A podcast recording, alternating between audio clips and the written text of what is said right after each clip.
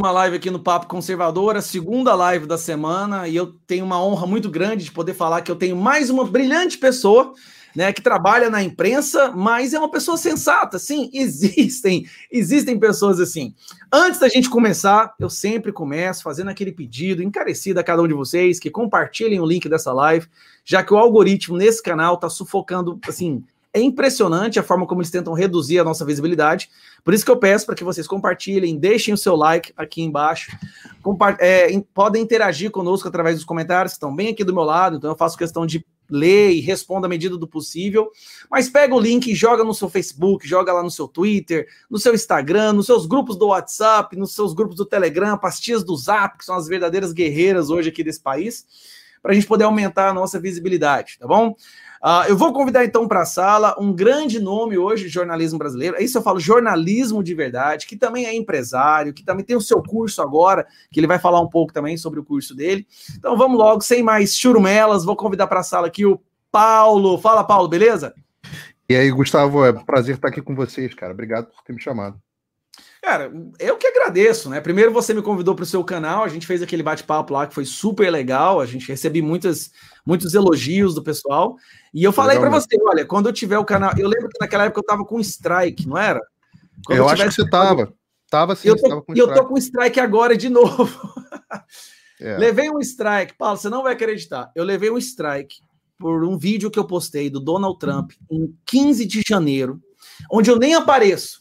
É uma entrevista que o Donald Trump deu logo após aquele evento lá do Capitólio, onde ele rejeita veementemente os atos que ele é a favor da paz, que ele é contra a violência, que ele acha aquilo um absurdo, que ele, ele demonstra um pouco a sua preocupação com essa censura das big techs. Ou seja, foi o discurso mais ponderado que eu acho que eu já vi o Donald Trump fazendo, certo? Depois é. eu levei um strike dizendo que incitava violência. Tentei recorrer, não adiantou. Bom, tá complicado acompanhar essa política. Você sabe da... que o, o Terça Livre teve o canal excluído porque tomou um terceiro strike justamente por causa disso, né? Mesmo, mesmo, mesmo tema. Isso, conseguiram ganhar na justiça novamente, embora eles conseguiram. não tenham foi, fora foi, do Brasil, foi, né? Foi recomendação minha, né? É, na verdade, eu inclusive apresentei ali a estratégia de, de, de advocacia para eles e insisti muito para que judicializassem a questão. E se algum dia o YouTube resolver é, fazer o mesmo comigo, eu terei imensa satisfação em judicializar a questão. Porque eles não estão acostumados é claro que eles também têm o, o bolso profundo, mas eles não estão acostumados a brigar com quem também tem dinheiro para brigar com eles, entendeu? Isso. Essa é a questão. A pessoa tem que ter dinheiro para brigar isso, com eles. É isso. A maioria dos usuários não tem, não, não vão ter esse. Não, não, como é que fala? Will not take the effort. Não vão fazer esse esforço para ir atrás. É, porque é muito caro. O custo é para judicializar é muito caro. E, esse canal que nós estamos. Não é tão caro em São Paulo, não, tá? tá, Gaia? Não é tão caro, não. Não, depois você me passa o contato desse advogado. Esse canal meu foi deletado já. Esse canal que nós. Na verdade, eu estou transmitindo hoje em três canais diferentes, né? No Papo Conservador, no canal novo que é o Gustavo Gaia e no Facebook. Então, assim, só que esse canal eles é, foi deletado em dezembro do ano passado. Deletado, deletaram o meu canal. Caramba. Papo Conservador. Três meses depois eles me devolveram o canal. Continua lá, 320 mil. Hoje já está chegando em 330. Caramba, Porém, Paulo, o alcance desse canal não é nem um décimo do que já foi. É. Eu fazia lives aqui que davam 5 mil pessoas. Live sozinho, sem convidar pessoas, só falando, 5 mil claro. pessoas. Hoje, dificilmente passa de mil. E os vídeos que eu posto aqui é a mesma coisa. Então, é o famoso shadow ban, né? Como eles chamam. Isso, não, shadow ban completamente aqui. É, é, complicado, mas a gente faz o que a gente pode, né? Exato. Bom, mas vamos lá. É, Paulo, você é do Rio de Janeiro, certo? Sou carioca. Carioca, dá pra perceber o sotaque aí. Você fala inglês, fala inglês com certo sotaque também? Fala. Eu, eu falo, mas eu, eu, eu, até que o meu até que o meu sotaque de inglês é bem razoável. Você sabe que é uma história engraçada, você que é professor de inglês? A minha. Eu fui chamado aqui na, na escola das minhas filhas. Minhas duas filhas são americanas, são nascidas aqui e, e falam tanto inglês quanto português com a mesma desenvoltura, né? Elas Mas, falam. É, que língua você conversa com elas? Eu falo com elas em português. Certo. A minha mulher também. Porque a gente quer que elas mantenham o português. Mas eu já desisti, por exemplo, que elas conversem entre si em português. Aí é então, inglês, adianta, né? Entre si elas conversam em inglês. É, é muito curioso isso, mas um, uma vez me chamaram na escola de uma das minhas filhas e uma fonoaudióloga foi lá e tal. E ela virou e falou: Não, a gente queria conversar com você porque a sua filha fala muito bem, ela é muito articulada e tal. Minha filha tem um problema que ela fala demais, não sei de quem que ela puxou, mas, mas ela fala com, com uma espécie de chiado na, na fala. Aí eu e minha mulher e minha família aqui rimos pra caramba, falando, fica tranquilo. não é nenhum problema, não. Faz parte, não é língua presa, não, né? Que tem não que é. cortar aquela. Não, não é, não é, rapaz. Ela simplesmente ela tem um sotaque de carioca até em inglês. Pois é, vamos lá. Então, você é formado em economia. A pergunta que eu faço, e eu vou, por exemplo, semana que vem eu vou conversar com o Alexandre Garcia, e é uma curiosidade que eu tenho, Paulo, que é. Tô que inveja, porque o Alexandre Garcia tá me devendo uma live há um monte de tempo. Ele falou que vai fazer uma live comigo agora só quando for aniversário da lei da anistia, dia 28 de agosto, ele vai fazer uma live comigo. Ele falou que é uma data simbólica para o meu avô. Eu falei, tá bom. Ai, ai. E hoje foi um dia do Alexandre Garcia que ele ficou bravo, né? A gente pode até falar nisso durante a live.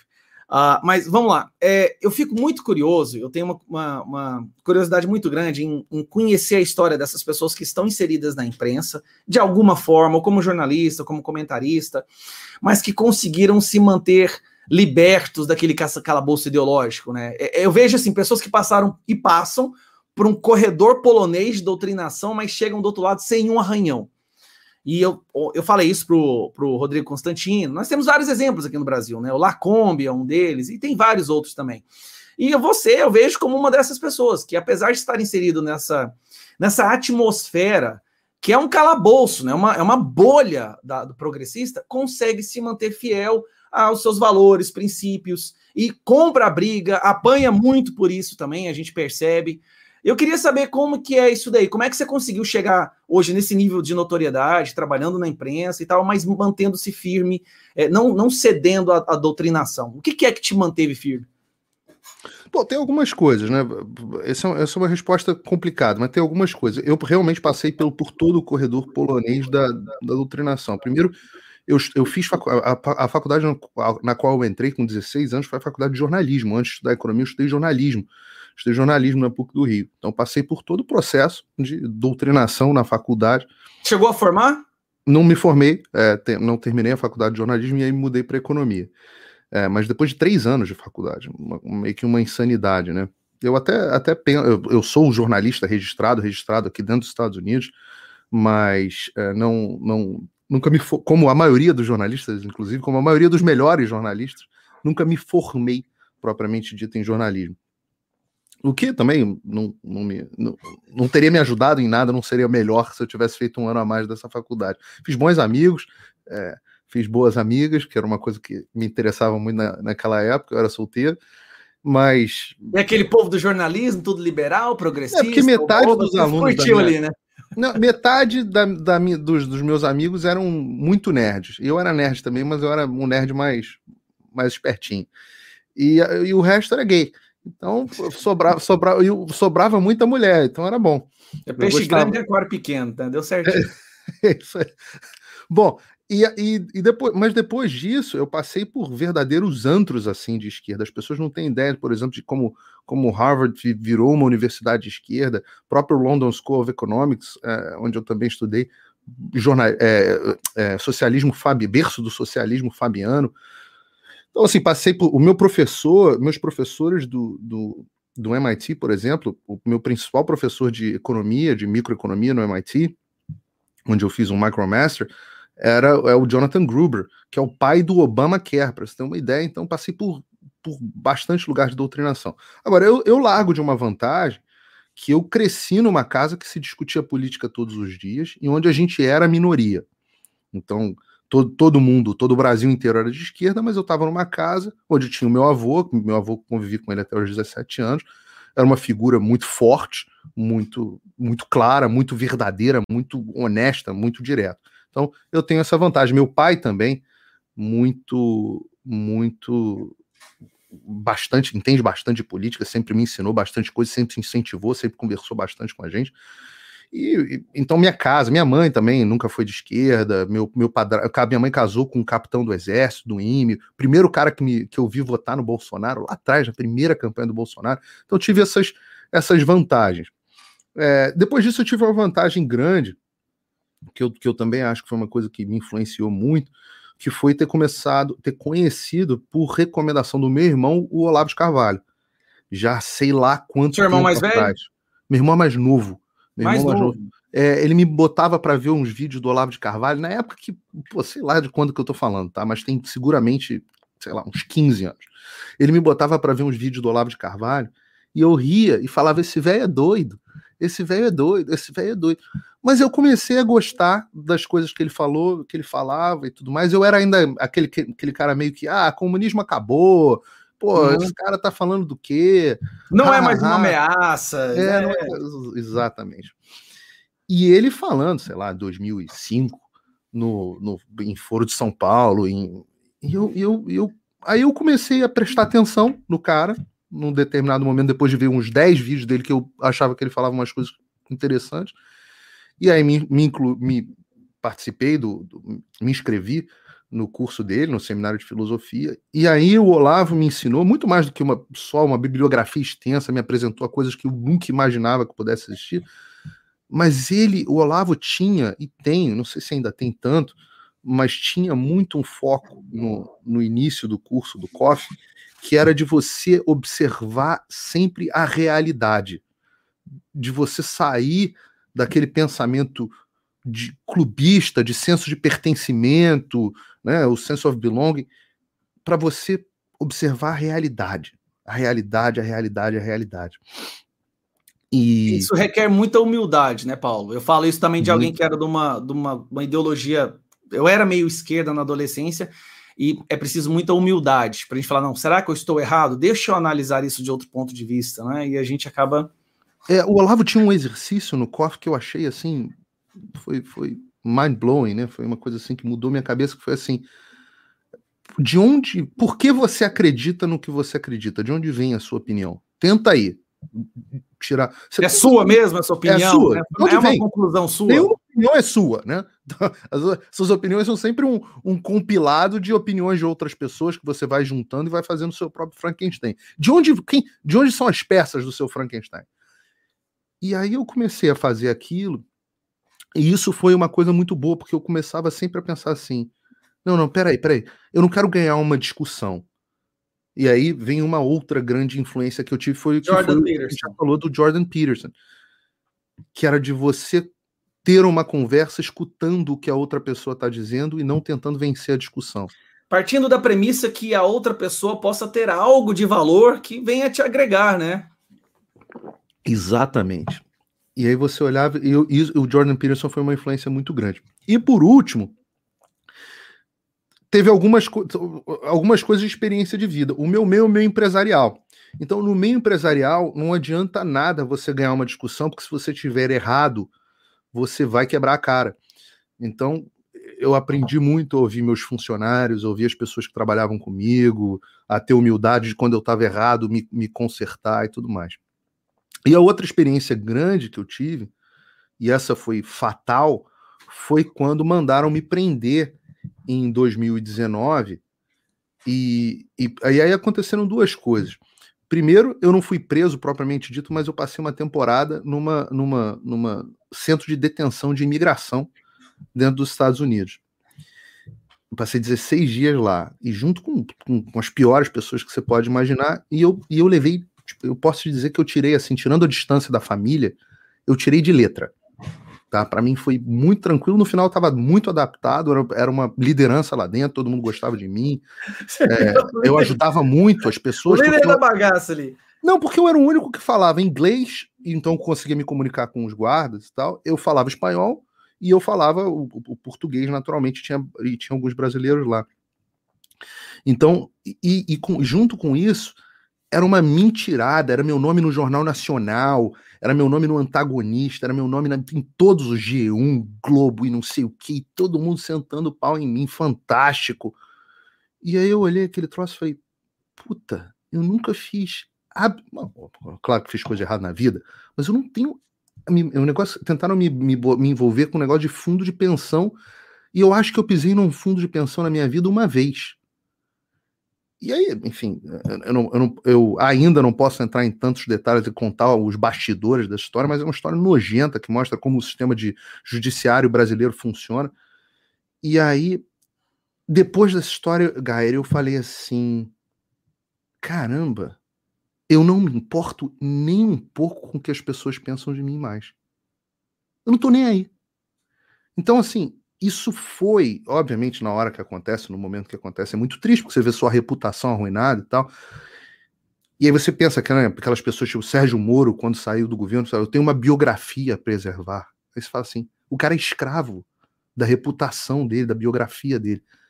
Eu, eu não sou mais escravo de nada. Então eu perdi nesse final, eu diria que foi assim, foi o, processo, o final do meu processo de amadurecimento que foi me libertar completamente da opinião dos outros.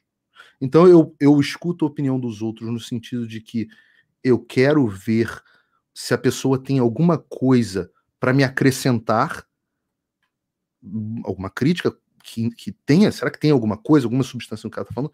Mas eu não estou nem aí sobre o que ela pensa de mim de fato.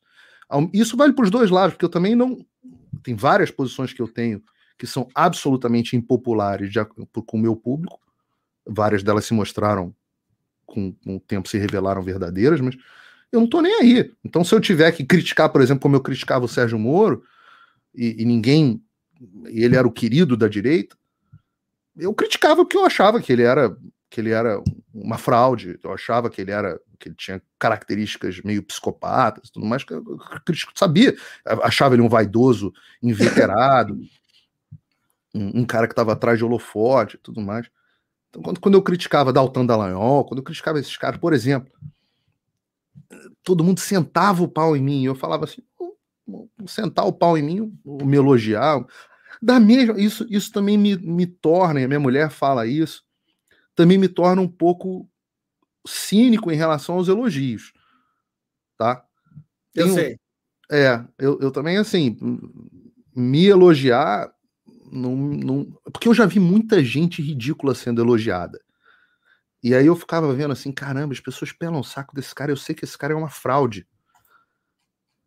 E as pessoas estão pelando o saco desse cara. E aí toda vez que me elogiam, eu falo assim, não, as pessoas. Não significa que eu sou bom, as pessoas podem estar fazendo um juízo errado de mim também. Existe, existe uma tendência das pessoas de recusar as críticas e adotar os elogios que é mais fácil, né? O seu ego infla com mais facilidade. O que você está falando é da mesma forma que você é blindado para as críticas, você também não se deixa ser, uh, você não se deixa ser elevado pelos elogios. Não deixa. Não, eu gosto. É, assim, eu também. Alguém, alguém vem e fala assim, pô, Paulo, muito parabéns pelo seu. Eu, eu gosto muito quando as pessoas mostram uma transformação real pelo que eu falei. Assim, eu também. Isso, isso, isso me, me traz satisfação, não mas não é diferente porque não é pela vaidade, é pela alegria de ver a pessoa sendo representada ou sendo transformada. Paulo, você me dá a voz. Eu não fico feliz por mim, por o cara me achar bom. Eu fico feliz por, pelo cara estar tá se sentindo representado, entendeu? Por achar que estou fazendo algum bem. E então... outra coisa, Paula, existe uma certa. A gente nunca pode perder aquela humildade de questionar até mesmo as nossas convicções. Inclusive, é isso que, isso que fez muitos de nós abandonar. Metade da direita hoje no Brasil já foi, já foi de esquerda, vamos dizer assim, votou no Lula. Mas não tem demérito nenhum em você falar, não, eu estava errado agora. E Mas, da mesma forma, uma pessoa que faz isso, ela não pode parar. Não é porque ela mudou uma posição política, mudou uma percepção de alguma coisa, agora eu estou do lado certo. A gente tem que sempre se questionar e também mudar as nossas opiniões quando a gente percebe que está errado, né? E, e para a gente fazer isso é bom escutar outras pessoas também. Da mesma forma, quando a gente consegue fazer como a gente faz, às vezes, uma pessoa, ah, eu pensava assim, mas eu te escutei agora eu penso assim, de certa forma é uma confirmação de que nós estamos certos, pelo menos naquele ponto. Né? Conseguiu, através do argumento, mudar a opinião de outra pessoa. Claro, claro. Não, é, eu, eu, eu não me importo de mudar de opinião. É, em momento algum, você quer ver um exemplo recente? Eu, eu particularmente não achava e, e ainda tem uma, um, um, uma parte de mim que não acha que essas manifestações que aconteceram agora nesse domingo eh, não achava, não achava, certo, não achava né? oportuno o, o, momento, o Brasil vivendo uma pandemia e tudo mais, não achava, achava talvez até pelas pessoas terem medo de as ruas, a manifestação não fosse tão grande, eu não achava uma boa ideia. Quando me perguntaram, eu falei, não, não acho uma boa ideia agora. Acho ótimo as pessoas irem para a rua, mas não acho. Eu tô vendo que a manifestação foi um resultado absolutamente fantástico. Então, eu estava errado. Era uma ótima fazer a manifestação, foi uma ótima fazer a manifestação. Então, eu vou errar outras vezes também. Então, é, faz parte. Essa não, não, não, não vou estar certo sempre e, e, e vou errar coisas bem mais graves que essa. Olha, eu concordo com você. Se me perguntassem da manifestação, talvez 10 dias antes do evento, eu também achava que ela não ia ter a magnitude que teve. O que ajudou a inflar a manifestação, acredito muito, foi a questão da CPI e a de decisão de colocar Renan. Aquilo causou uma indignação muito grande. A indignação superou os, a, vamos assim, o perigo que seria, né, as consequências de participar de uma manifestação. Chegou no ponto, não, a gente tem que ir, uh, tá, um sinal precisa ser dado, porque senão a situação vai ficar irreversível. Essa é a sensação que eu tive, né, da CPI. Eu digo que essa CPI é, na verdade, a.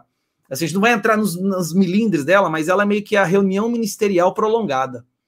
Você se lembra da reunião ministerial, que era a bomba que ia destruir o governo, que ia acabar com tudo, e acabou mostrando o ele. Esse é o cara que eu votei, é por isso que eu votei nele. Ali, fora das câmeras, ele continua sendo do mesmo jeito que ele é diante delas. Então, esse deu uma certa admiração ao presidente. E essa CPI, tá, para mim, na minha opinião, queria pedir a sua, tá causando esse mesmo efeito. Tá, é, um, é, um, é, um, é um bom ponto de vista mesmo. Hoje estava muito ridículo, o, o Renan Calheiros estava muito ridículo. Então, assim, especialmente ridículo os, os, as bombas que as pessoas estão esperando não estão vindo. No final das contas, tá, tá é, é, é, enfim. Eu só acho que, talvez no frigir dos ovos, a CPI continue mantendo um desgaste que, que, a, que a imprensa precisa manter em cima do presidente para manter os níveis de popularidade dele não tão altos. Porque não dá um teto, pelo menos, né? Pelo menos é, é porque ali. funciona para um pedaço da população manter aquele discurso, manter, manter, manter, manter. E eles vão criar um relatório que vai ser um factoide relevante que vão carregar para o ano que vem de que o relatório, o resumo do Bolsonaro do, do, do relatório é que o Bolsonaro é genocida. Essa é uma imprensa que é uma, é uma CPI que atende os interesses da imprensa, claro, porque a gente está todos os dias, você vê, eu estou na Jovem Pan, a Jovem Pan meio que pediu para a gente ficar de plantão para comentar a CPI. Claro, é o assunto, o jornal vive Sim. de comentar assunto. Então, atende muito aos interesses da imprensa. Estou dizendo que a Jovem Pan tem um interesse da CPI, mas que a imprensa, de modo geral, tem. É, um, um, interesse comercial e um interesse militante que boa parte dos jornalistas tem, porque os jornalistas não fazem mais, não há mais diferença entre jornalistas e ativistas na maior, maior parte dos casos. Atende os interesses do establishment, né? Porque o establishment quer derrubar o Bolsonaro, e establishment aí eu incluo a própria imprensa, eu incluo o, o, o, o STF, incluo os, essa parte desse do, do, beautiful, uma parte do beautiful people, né? Os artistas e tudo mais. e, e atende aos interesses dos políticos propriamente ditos, porque eles têm um palanque o dia inteiro. Eu achei muito engraçado que na CPI de ontem, eu achei isso muito engraçado, porque eu achei assim uma coisa espontânea, que na CPI de ontem, o Mandetta, ontem na CPI, o Mandetta estava falando, e aí num dado momento, um senador pede a palavra e fala assim, presidente, presidente, tem que fazer alguma coisa, porque pararam de transmitir a CPI na TV Senado e começaram a passar o plenário da casa. Isso é um que absurdo. absurdo é esse? Tiraram o holofote? Exato. E aí o, presidente depois dá satisfação, olha, fica tranquilo que já está restabelecido, parabéns ao fulano de tal que restabeleceu. Eu falo, mas que coisa ridícula. Eu entendo. Que parem de trabalhar, não estão transmitindo mais, parem tudo. É, parou o show, porque não tá, se não está transmitindo, parou o show. E no final das contas, um, essa porcaria paga com o meu dinheiro, com o teu dinheiro, com o nosso dinheiro. Dois, isso é que é o que é o mais doloroso, porque os caras desperdiçam nosso dinheiro mesmo, não tem jeito. É. Mas o que é mais doloroso é o fato de que o Senado brasileiro está completamente paralisado. E com isso o Congresso também está paralisado. Então, o momento que a gente tinha que estar tá discutindo as reformas, a gente está discutindo CPI. Então, todos aqueles, principalmente, me, me dói um pouco de ver a ex-direita. Toda a ex-direita que está batendo palma para essa CPI, que está achando a coisa mais maravilhosa do mundo, na verdade, eles, eles mostram que a, o negócio deles é pessoal, é vingativo, porque eles colocam. Uma frustração, a... né, gritante ali. É uma, é uma coisa de. Assim, eles colocam ferrar o Bolsonaro à frente das agendas para o Brasil. Porque, tá bom, você é ex-direita, vamos dizer que você é um cara lá do, sei lá, do MBL. tá bom. Você não gosta do Bolsonaro, o Bolsonaro chapa é um crapo. Tênis. É, chapa tênis. Tá bom. Você não gosta do Bolsonaro, o Bolsonaro é um crapo. Mas você não queria que aprovassem, independente do Bolsonaro, Bolsonaro vai embora, ou daqui a dois ou daqui a seis anos. Você não queria que aprovasse uma reforma administrativa no Brasil que tirasse a estabilidade dos novos servidores públicos? Pô, eu queria. Você não queria que aprovasse uma reforma tributária, mesmo, mesmo que seja a pior reforma tributária que tem aí, unificasse os tributos federais, você não queria? Pô, eu, eu queria. Eu acho que o pessoal do, do MBL quer isso para o Brasil. Você não queria que a gente estivesse discutindo privatização da Eletrobras, é, a, a, lei de cabotagem que está lá não sei quanto tempo rolando. Você não queria é, privatização dos Correios? Não é, não é essa a agenda que vocês têm no Brasil? Não, não. O mais importante é tirar esse genocida de lá. Entendeu? Então, no final das contas, a birra pessoal se coloca à frente. Paulo, é, essa é uma das coisas que eu fico martelando, quebrando a cabeça para tentar entender. Porque, querendo ou não, é um fenômeno muito estranho. Pessoas assim que se diziam de direita uh, e agora começam a atacar o único presidente na história que, querendo ou não, tenta implementar essa, essa agenda, essa agenda liberal na economia. É, e o que, que leva essas pessoas agora a ter esse ódio? E eu fiquei impressionado, principalmente ontem, com aquela tragédia, ontem ou antes de ontem, eu não sei, aquela tragédia que aconteceu em Santa Catarina, a gente não vai entrar nesse assunto, mas a forma como algumas dessas pessoas usaram isso como plataforma, como um, politizaram isso, né? O, o Mamãe Faleia, uh, o Renan do MBL. Gente, eu, eu, eu vi você falando no discurso, né? Que você até já contribuiu com caminhões de caminhão de som uhum. uh, do MBL e tal. O que, que leva essas pessoas? Então eu vou fazer um parecer aqui, aí eu peço o seu. É, da mesma forma que o, o, marxismo é errado, Karl Marx, quando ele baseou toda a ideologia dele falando que tudo é através da economia, que a sociedade é a economia, que você tem que focar na economia e as dinâmicas interpessoais, é tudo na economia. Do lado da, da extrema esquerda, e aquilo vira meio que a pedra filosofal do militante de esquerda, ele não consegue ver mais nada, para ele não existe nenhum outro fator da existência humana que possa contribuir com a vida em sociedade, com, com prosperidade, com riqueza, nada. É aquilo, né? Economia. Esse pessoal, para mim, eles têm a pedra filosofal do mesmo jeito, só que invertida. Eles não têm a capacidade de ver a complexidade da sociedade com vários fatores. É, é narrow, é só economia também. Não, as coisas só vão dar certo se a gente diminuir o tamanho do Estado e, e privatizar, e o Bolsonaro não está fazendo isso. Só que eles se cegam né, para o que, que foi conseguido e focam na frustração do que ainda não deu certo. Tipo assim, ah, eu vou focar nesse 20% aqui, 30% de que não deu certo, e vou esquecer todos os outros 70%, 80%. E é uma frustração muito, é uma mente revolucionária. Pronto, é, é da mesma forma que existe a mente revolucionária ali no PSOL, no PSDB, no PT, aquela de reengenharia social, eu vejo que eles veem o mundo da mesma forma. Uma, uma, eles são revolucionários, diferente do conservador, que é prudente, quer mudar, mas mesmo sabendo que tem que mudar, mesmo sabendo que a situação está podre, as mudanças têm que acontecer de forma gradativa, de uma forma que a sociedade possa absorver.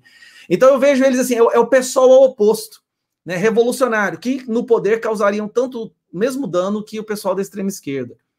E você, o que, você acha disso? Por que, você acha que eles estão assim?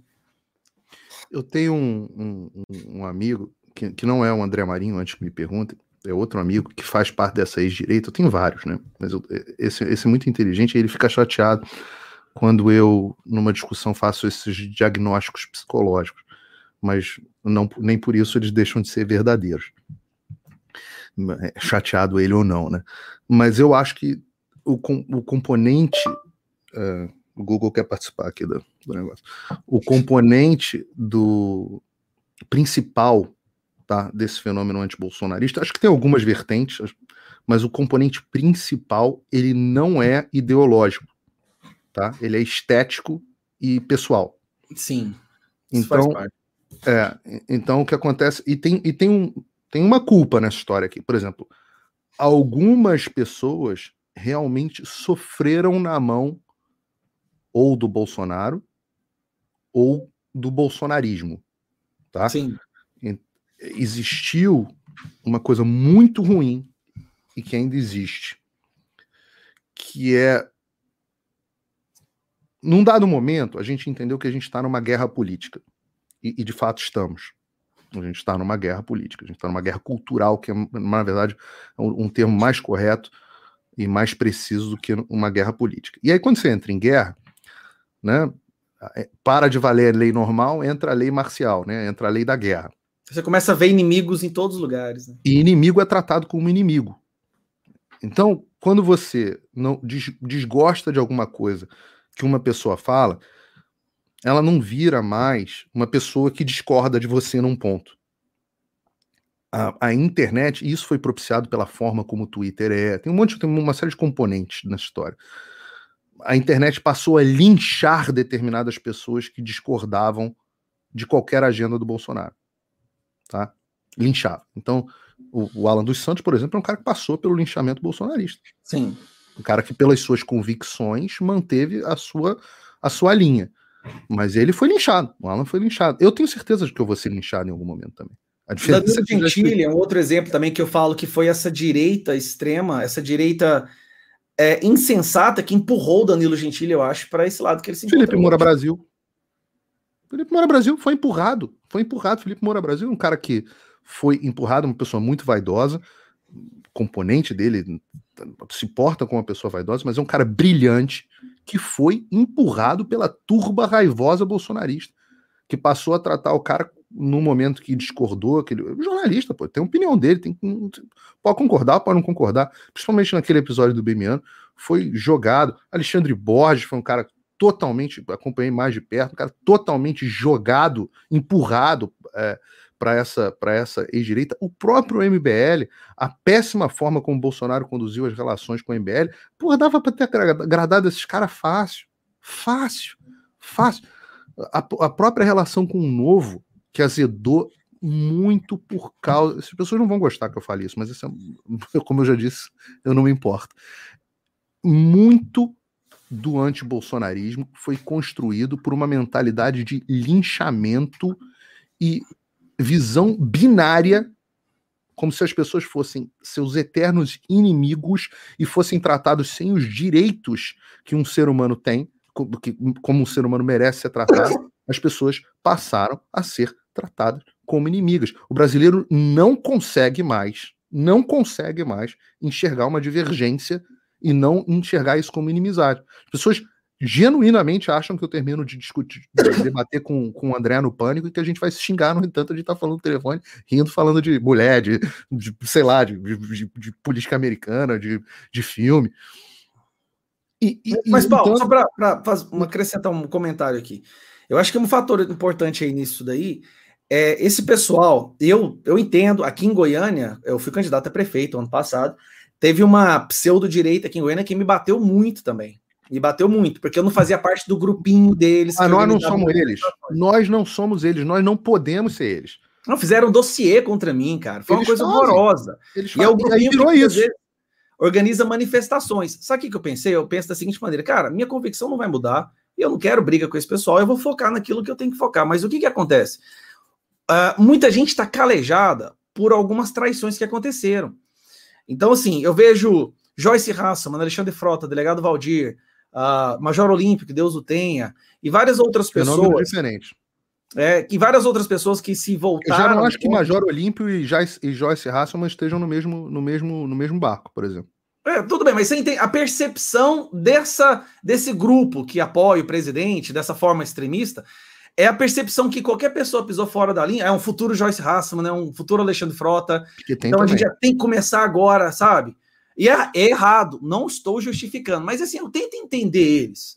Mas né? se você tento... for colocar as pessoas, se você for tratar seres humanos, que são fenômenos sociais absolutamente psicológicos, absolutamente diversos, se você for colocar todo mundo numa caixa grande, onde o Major Olímpio, o Felipe Moura Brasil, a Joyce Hassman e o Dória entram no mesmo, no mesmo balaio, a chance de você estar tá errando é horrorosa. O Dória é. sempre foi um oportunista. A Joyce Hassman, se você não enxergasse nunca, você não vai ver nada com Joyce Hasselman. Se você não enxergasse na testa dela oportunista, se você não enxergasse na testa do João Dória oportunista, pô, você tá descalibrado. Descalibrado. Tá, do João Dória eu percebia, mas da Joyce eu, eu, eu fui eu, enganado. Na hora, pô, mas ela é muito evidente, me admira um cara como você. Agora, por exemplo, o Kim Kataguiri eu já acho um cara bom, inteligente, etc, etc, que foi desvirtuado. Eu vejo valor no Kim. Acho que daqui a 20 anos talvez a gente tenha um Kim diferente. Já eu acho, acho diferente. Não acho o Kim Kataguiri igual a Joyce Hasselman. Não acho. e, e, e nem em termos de QI, nem em termos de convicções. Nem em termos de convicções. Dentro do próprio MBL, não vou ficar citando nomes aqui, também vejo diferenças entre eles. Vejo diferenças. Tem há divergências, já teve ali situações onde um sai do grupo também. Mas mesmo no núcleo fechado, mesmo no núcleo fechado deles, eu vejo divergência. Ah, dentro do novo você tinha divergência, nem todo mundo é a moeda do Beautiful People, entendeu? Então, assim, é, não dá para a gente ficar classificando. Agora, uma vez que você é linchado, isso eu garanto a você, Guga. Uma vez que você é linchado, ah, cara, meu irmão, para você voltar e, e manter a, a, o, o, o, diálogo com alguém que estava te linchando, é pro, pro diabo, pô. É complicado, é complicado. Diabo. Por exemplo, o Nando Moura. Vou falar aqui do Nando Moura. Nunca te conheci o Nando Moura, nunca falei com ele na minha vida, não era fã do Nando Moura. Mas o Nando Moura era um lavajatista convicto. Nando Moura era um lavajatista convicto. Ele amava a Lava Jato. Lava Jato para ele era a melhor coisa do mundo, ele defendia a Lava Jato e tal. E num dado momento o Bolsonaro foi lavajatista, tanto que indicou o Moro. É inegável, é inegável que em algum momento do governo o Bolsonaro percebeu percebeu que o que ele achava que era uma coisa espetacular na verdade, esse aparato do Ministério Público com o Judiciário, é, na verdade, é o maior câncer do Brasil hoje. Uhum. É o maior. Os procuradores são todos militantes de esquerda. Todos, claro que são generalização. Mas os procuradores são militantes de esquerda. É o ativismo judicial. São né? ativistas. Os juízes são de esquerda. Pô, eu, os, e o STF, num dado momento, o Bolsonaro percebeu isso e tirou o pé. O Nando Moura tem direito de ficar puto? E quem era muito pró-Lava Jato e achava Lava Jato a melhor coisa do Brasil tem direito de ficar puto quando o Bolsonaro nomeia um cara como Aras, que desmontou a Lava Jato acertadamente? Não existe poder Lava Jato no Brasil, existe poder judiciário, existe Ministério Público. Nenhuma operação pode ser indefinida. Os instrumentos de, de combate à corrupção não têm que estar restritos a uma operação. Está correto a, a, o fim da Lava Jato? Está correto o fim da Lava Jato o Bolsonaro nomeou o Aras e o Aras terminou com a Lava Jato. Tá, se você ama a Lava Jato e acha a Lava Jato a melhor coisa do mundo e não percebeu e aprendeu nesse processo, e o que aconteceu comigo não teve nada a ver com a Lava Jato, então eu falo com tranquilidade, já falava antes. Então, assim, se você não percebeu eh, nesse processo você continua amando a Lava Jato, você tem todo o direito de ficar puto com o Bolsonaro. Todo o direito. Então, assim. Agora, eu, eu, eu penso o seguinte: as pessoas falam, Paulo, você é pró-Bolsonaro. Eu falo, não sou pró-Bolsonaro, não. Você está enganado em dizer que eu sou pró-Bolsonaro. Eu sou pró defesa da, da, das liberdades individuais, eu sou pró é, direito da defesa pessoal do cidadão, do, do direito de armas para autodefesa, eu sou contra aborto, eu sou contra marxismo social e destruição da família, eu sou contra é, arriar as calças para a China, porque sei que a China é um adversário global. Sei lá, pega essas pautas aqui. Essa, eu, eu sou nessas pautas. Quem é o candidato? Eu, eu sou pró-privatizações, sou pró-livre mercado, sou pró-empresas. Quem é o candidato que melhor promove estas agendas no Brasil? Só tem um. Ou talvez o primeiro a sequer mencionar ela, né, como, como bandeiras. Eu entendo, eu concordo. Se aparecer amanhã, vamos dizer que amanhã, sei lá, Ronald Reagan seja candidato a presidente do Brasil. Um abraço, Bolsonaro. aí, você, aí, você, pulou o corguinho dizendo. Não, eu tô dando um exemplo, não, eu entendo. Você eu nunca entendo. vai me ver fazer uma hashtag fechado com o Bolsonaro. Não tem nenhum fechamento com o Bolsonaro. Nenhum. Nenhum fechamento. Até uma pessoa que foi gentil comigo todo momento. Os filhos são alguns. Eu sou mais próximo, como, como o caso do Eduardo. O Flávio me dou bem com ele. O Carlos eu nem conheço, nunca, nunca tive com ele pessoalmente. Então, assim, uma relação boa, pessoal, mas para candidato do Brasil, se aparecer um candidato amanhã que promova essas pautas com mais competência, eu enxergo vários defeitos no Bolsonaro, com, com, mais competência do que o Bolsonaro, pô, eu vou embarcar nesse cara, não tenho, não tenho nenhuma obrigação moral com o Bolsonaro, nenhum, não tô fechado com ninguém. Fechado então, Na terceira via que eles estão tentando fabricar, e você vê alguma possibilidade na terceira via de se enquadrar nesse, nesses critérios que você acabou de mencionar? Eu pergunto toda vez quem é a terceira via. Ciro Gomes? Ciro Gomes marca. Como é que é, Paulo? Chama aí, chama a manifestação só para a gente ver o negócio rapidinho. Exato.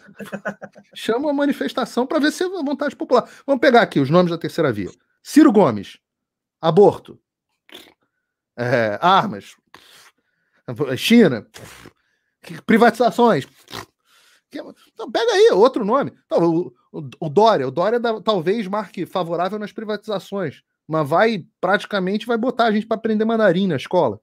É. Entendeu? Vai destruir a família, contra a arma.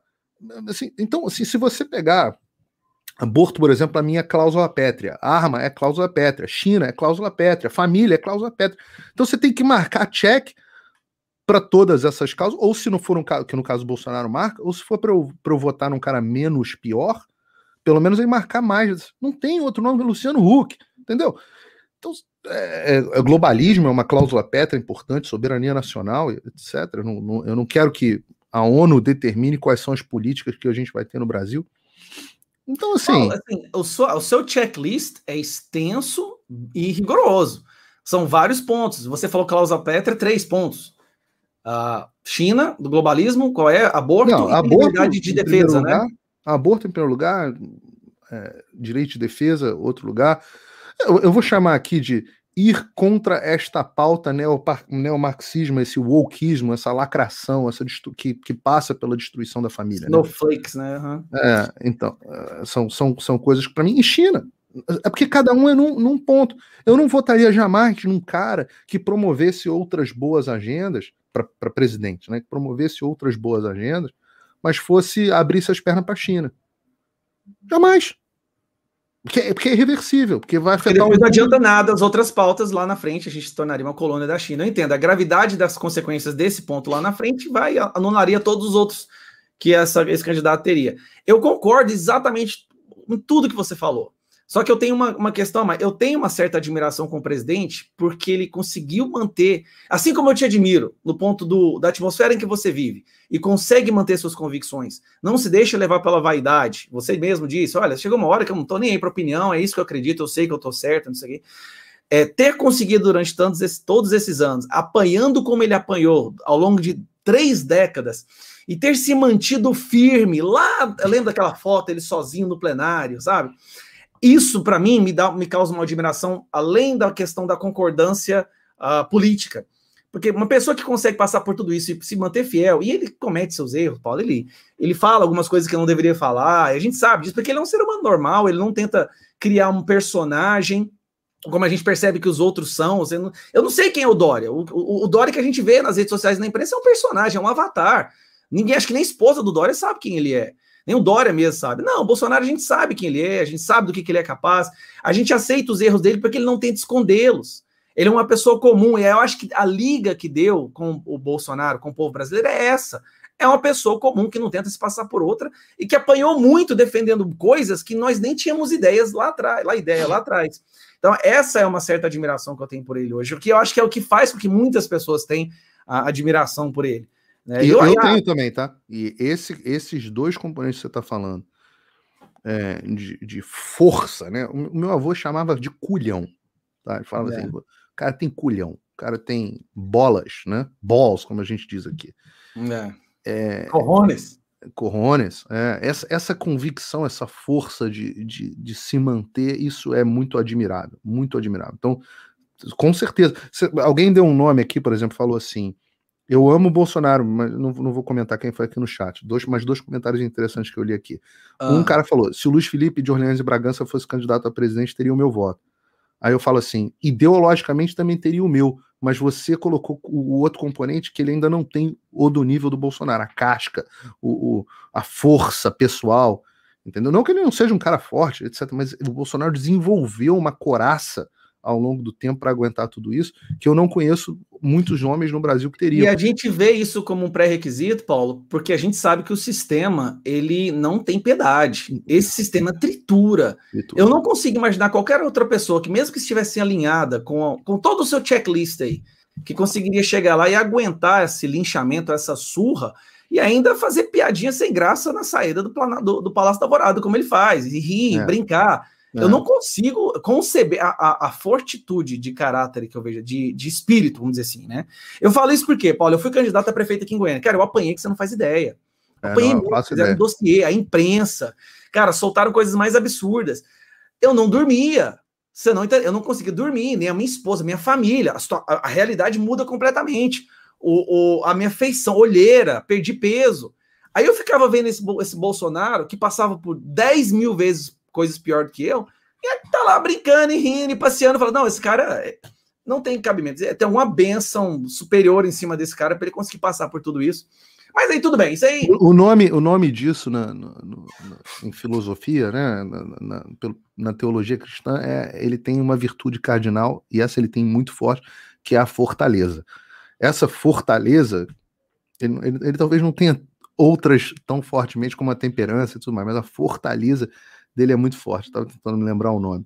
Agora, outro, outro nome, outro comentário aqui, é, Gustavo, que, que eu vi aqui, pô, que me, me, me chamou a atenção, foi uma moça que virou assim: Paulo, você não é Bolsonaro. O que você é mesmo? Eu não entendi a sua opinião. E isso está na raiz do problema.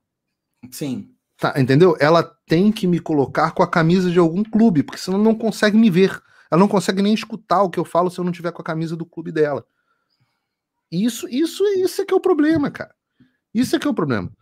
O, o problema é esse raciocínio clubístico de time, onde todo mundo torce para um cara. Isso é horroroso. Então, se esse cara muda, vamos dizer, ah, eu falo assim, eu sou o Bolsonaro, e amanhã o Bolsonaro começa a defender o aborto. Eu sou Bolsonaro, né? Então, então, pô, aí, aí, aí se aplica o tal do adjetivo de, do gado, porque o cara muda e eu vou lá como um boi atrás dele. Meu ponto em toda a discussão com todos esses caras é o seguinte, meu irmão, eu defendo as mesmas coisas que eu defendia em 2018. Essas minhas cláusulas pétreas são as mesmas de 2018. Tem um cara que está defendendo elas. Pode não ser da melhor forma, etc. Você está atacando o cara que está defendendo essas coisas. Quem mudou? Quem mudou? Ah, não, mas o cara não é não fez todas cadê as privatizações? Eu falo, é, tá, privatização deixa a desejar mesmo, eu queria mais. Mas quem que tá defendendo melhor? Quem, quem tem condições de fazer mais? Quem vai fazer melhor? Ah, tá bom, tá, o Dória vai privatizar mais, sei lá, o, lá, o Amoedo vai privatizar mais. Eu falo, tá bom. E aí, o que, que ele vai fazer com o teu direito de arma? O que, que ele vai fazer? Você não acreditava nessas coisas? Que para mim são as pautas mais importantes, na verdade.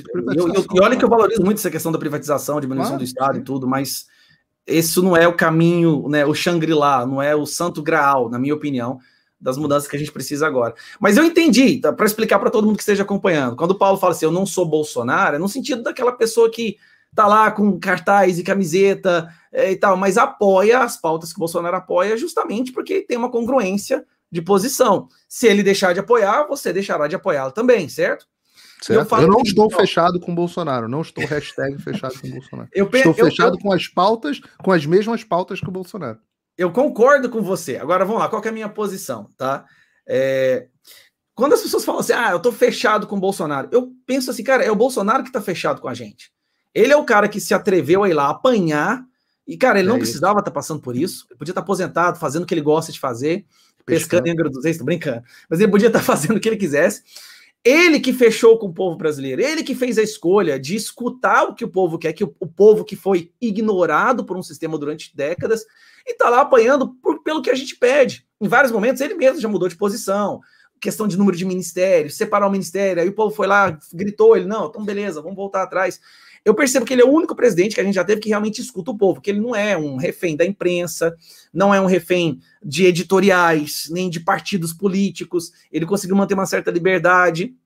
E essa, isso me dá uma certa admiração muito grande. E quando eu falo assim, olha, eu tô fechado com o Bolsonaro, Paulo, é no sentido de que, sim, eu tô fechado com ele, porque se eu não fechar com ele, eu não sei o que, que vai ser no futuro. Se ele não puder ser usado ao máximo do seu potencial de mudança que a gente procura agora, e eu percebo que esse sistema ele é nefasto, impiedoso e tritura mesmo, então assim, eu tô fechado com o Bolsonaro para a gente poder conseguir as pautas que você acabou de mencionar. Mas você tá, se ele tá tá fechado pauta, com as pautas, mudou as coisas. É, você está fechado Entendeu? com as pautas e o Bolsonaro é o, é o homem que está representando. É o representante das pautas. É isso, é isso. Mesma coisa. Exatamente a mesma coisa. Vamos mudar, mudar a pauta agora e falar uma questão do jornalismo. Você falou em várias. Eu, eu quase convidei a Thaís Oyama e a Amanda Klein para vir participar aqui dessa. Não tenho. Para mim tá tranquilo. Elas é que não gostam. A Amanda, tadinha, nunca fez nada contra mim. Debateu comigo uma vez na vida e, e, e não reclamou com a direção, não, não nada. Acho que ela tá dava... tá acostumada a levar umas catracadas, cara. Ah, eu, eu, eu vou falar a verdade. Eu achei a, demanda, a Amanda uma ótima debatedora. Gostei de fazer programa com ela. O 3 em 1 não é um programa que eu gosto de fazer hoje em dia, muito mais por uma agenda de tempo, um programa que dá trabalho e tal. Mas eu acho ela uma debatedora competente, melhor do que a média dos debatedores. Acho que ela representa uma opinião divergente que, que eu preciso, né? Porque hoje eu tenho uma dificuldade, é uma dificuldade real na, na rádio que ninguém quer debater comigo. Entendeu? Então, isso Sério? é um problema. É, é. Não, não, não, Paulo, eu não vou, não. Absolutamente todo mundo. Paula, aqui em Goiânia. Tem gente que eu entro coisa. no programa, eu não vou ficar falando quem, mas o cara, o cara que me, no início discordava de mim, hoje eu entro no programa, o cara fica olhando para baixo. Fora os que já saíram, né? Que foram vários. E... Pois é, eu, eu, acompanho, eu acompanho toda essa história aí na, na, nos debates. Aqui em Goiânia é a mesma coisa comigo. Eu participava de rádios nos debates, de repente as rádios pararam de me convidar. O que, que foi, Gustavo? Quando a gente convida, os outros não querem ir. E obviamente as rádios dão sempre plataforma para aqueles que defendem a esquerda. Entendeu? Então eu já fui expulso de várias rádios aqui, eu te entendo. Ainda não me expulsaram da Jovem Pan por enquanto, mas é, é, graças à audiência que prestigia bastante. E acho que mesmo lá dentro não sou não sou uma unanimidade, nem, nem junto à direção, mas o me dou muito bem com algumas pessoas de esquerda lá dentro. Joel Pinheiro, por exemplo, é um cara que me dou muito bem. Não, muito bem, não tem nenhum problema com ele. Meu, o, a Thaís é que não gostava, não, não gostava que alguém discordasse dela no, no, programa e dava faniquito e ficava falando no, com esse cara. Eu não Diretas juvenis, aquilo lá é feio demais. Não, no, no chat dos grupos era uma coisa ridícula. Uma coisa, uma coisa que eu ficaria constrangido de, de fazer parte. E eu sempre fui muito gentil com ela. Inclusive, quando ela foi linchada porque fez um. Acho que cortou o Bolos. Ela cortou o Bolos numa, numa entrevista para nossa, que blasfêmia que ela fez ali. Não é, ela fez uma pergunta longa demais. ela fez uma pergunta longa demais e cortou o tempo do bolo de responder. E aí a esquerda, na época da eleição de São Paulo, a esquerda sentou o pau nela. Eu me solidarizei com ela, fui muito gentil com ela, mas ela é o tipo da pessoa que não não não, não aceitava alguém que pensasse diferente. Entendeu? É o que gente, é o que eu falo muito, que é o jornalismo, né? É. Esses dias para trás eu estava no programa e um jornalista me perguntou, Gustavo, o que, que, você quer dizer com esse negócio de jornalismo? Que invenção que é essa? Eu falava, olha, da mesma forma que o nazismo tentava calar qualquer um que pensasse diferente, exterminava essas pessoas, desumanizava elas, é o que o jornalismo hoje faz com quem não aceita a pauta da, da, da imprensa, com quem de, pensa diferente. Eles tentam calar, tentam é, ridicularizar, humilhar, é, vem a máquina de, de destruição de reputação. É, você falou uma vez, é, e para mim foi um, um, dos momentos mais marcantes, assim, eu até te enviei uma mensagem no, no Instagram, quando minha esposa ficou só. Minha esposa que me passou o link daquele. Ó, ó, ó, não, rapidinho. Aqui, ó, um cara. Esse Paulo é meio estranho, não dá para saber o que ele é. Olha, olha aí, o cara quer me botar, ele quer me botar numa caixinha, ele tá desesperado. o cérebro dele só funciona com caixinhas. Aqui, achei. Alex, mas é isso que a gente está falando aqui hoje. Não precisa segmentar cada ser humano para que você aceite a opinião dele. Entendeu? O que, eu, o que tem que ficar aqui hoje é que o Paulo tá com a direita, é conservador, quer uma... As pautas que você defende, Alex, são as pautas que ele defende. É Só isso, uma... não, não, precisa é pensar em mim como mesma. direita, conservador, não precisa pensar em mim como nada. Só pensa o seguinte: escuta as coisas que eu falo, presta atenção no que eu tô dizendo. Faz sentido para você? Faz ou não faz? No que você achar que faz, você, você, fala assim, pô, esse cara faz sentido no que você achar que você não faz. Você Aqui, Paulo. Paulo, pode ser. Gente, ô Marlon, não, aí apelou, aí apelou. É brincadeira, gente. O povo tá brincando já aqui. Ah, aí já, já, já tá me zoando. Mas olha só, aí você falou assim nesse debate: o jornalismo morreu. É, essa frase, o jornalismo morreu. O jornalismo profissional morreu mesmo jornalismo profissional. Explica, elabora um pouco mais sobre isso daí. E o que, que levou à morte do jornalismo? É, é uma. É uma é, é, a próxima aula do meu curso. E eu ainda não. Tô, tô, vou me debruçar bastante sobre isso. Mas o jornalismo sempre teve é, sempre teve leaning, né? como é que chama isso em português? Você que é o professor. Tendência, inclinação. Sempre teve tendência, sempre teve inclinação, sempre foi tendencioso. O jornalismo sempre foi tendencioso, tá? Sempre, sempre foi. Na década de 30 e 40 começou a surgir um jornalismo, principalmente nos Estados Unidos, que é um jornalismo que a gente enxergou como, como o jornalismo exemplo para o mundo, um jornalismo que tinha algumas regras. Você tinha são várias regras, né? Mas você tinha algumas regras como a tentativa da imparcialidade, você ouvir os dois lados, você a apuração das notícias, as notícias precisavam ser apuradas. O jornal não publicava.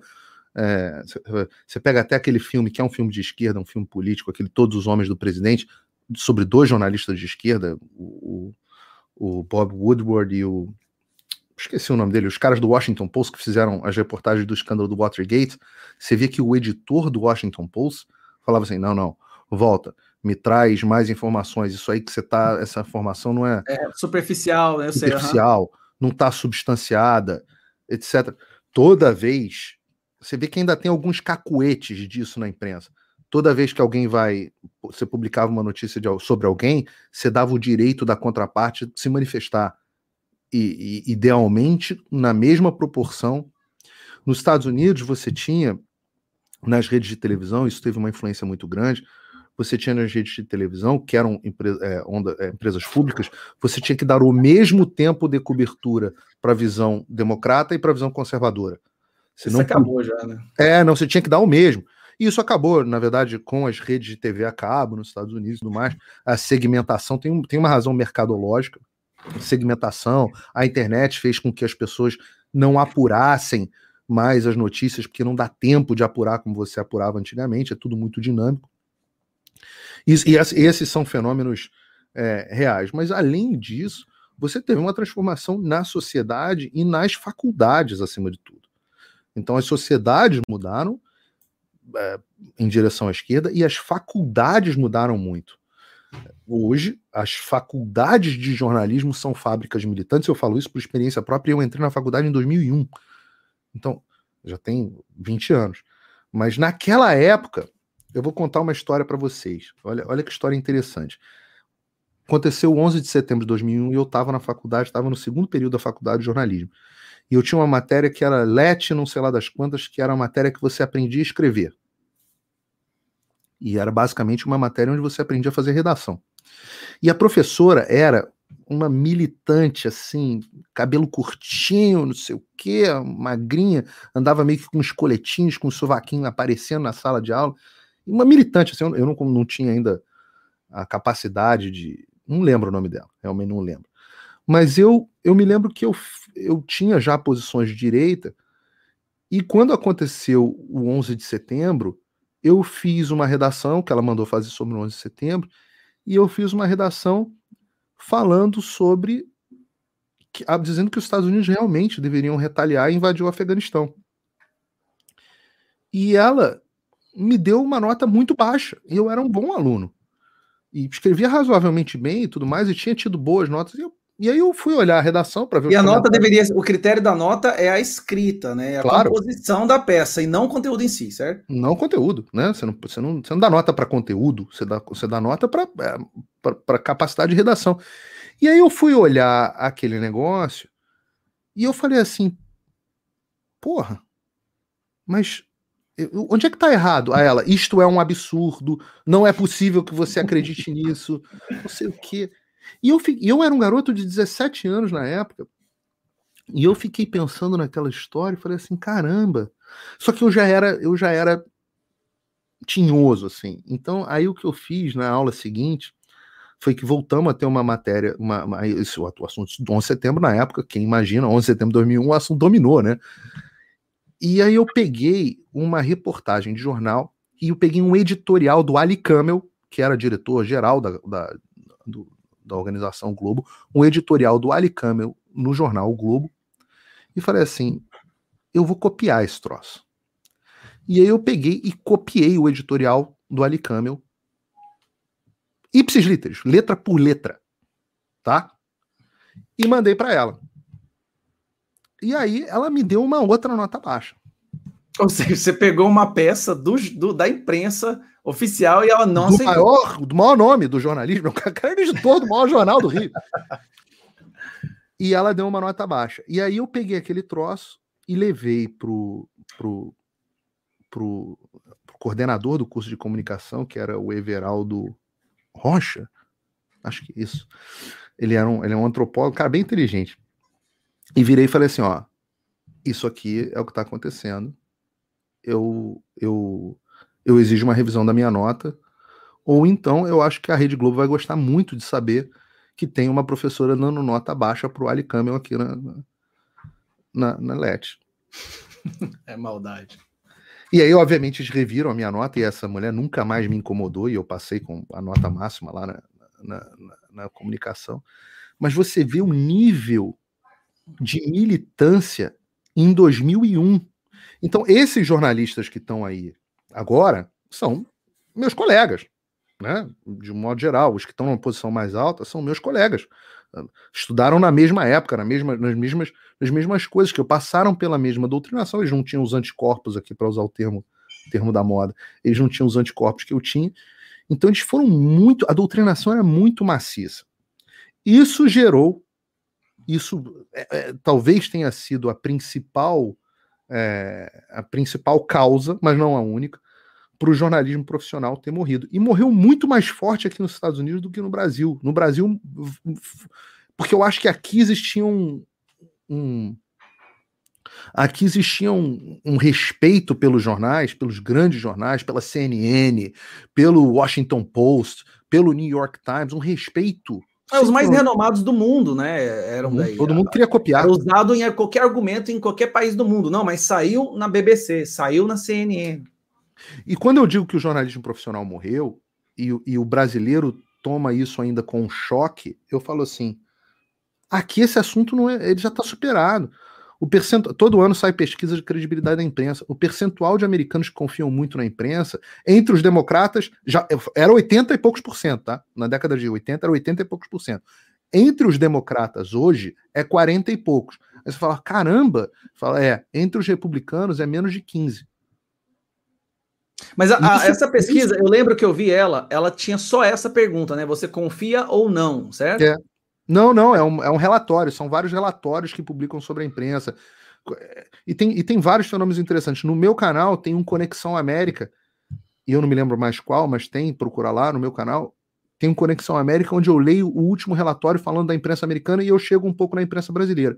E no Brasil, isso é pré-pandemia, tá? Porque eu, eu acho que a pandemia foi, para usar outro termo que está na moda, disruptiva nesse sentido. Acho que as pessoas perderam de vez um encanto com, a, com as autoridades Sim. e com a imprensa nessa pandemia.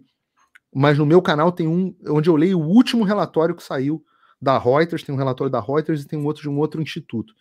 E mostra os números no Brasil, que no Brasil, metade das pessoas, de um modo geral, não separa partido, mas metade das pessoas ainda acreditam na imprensa.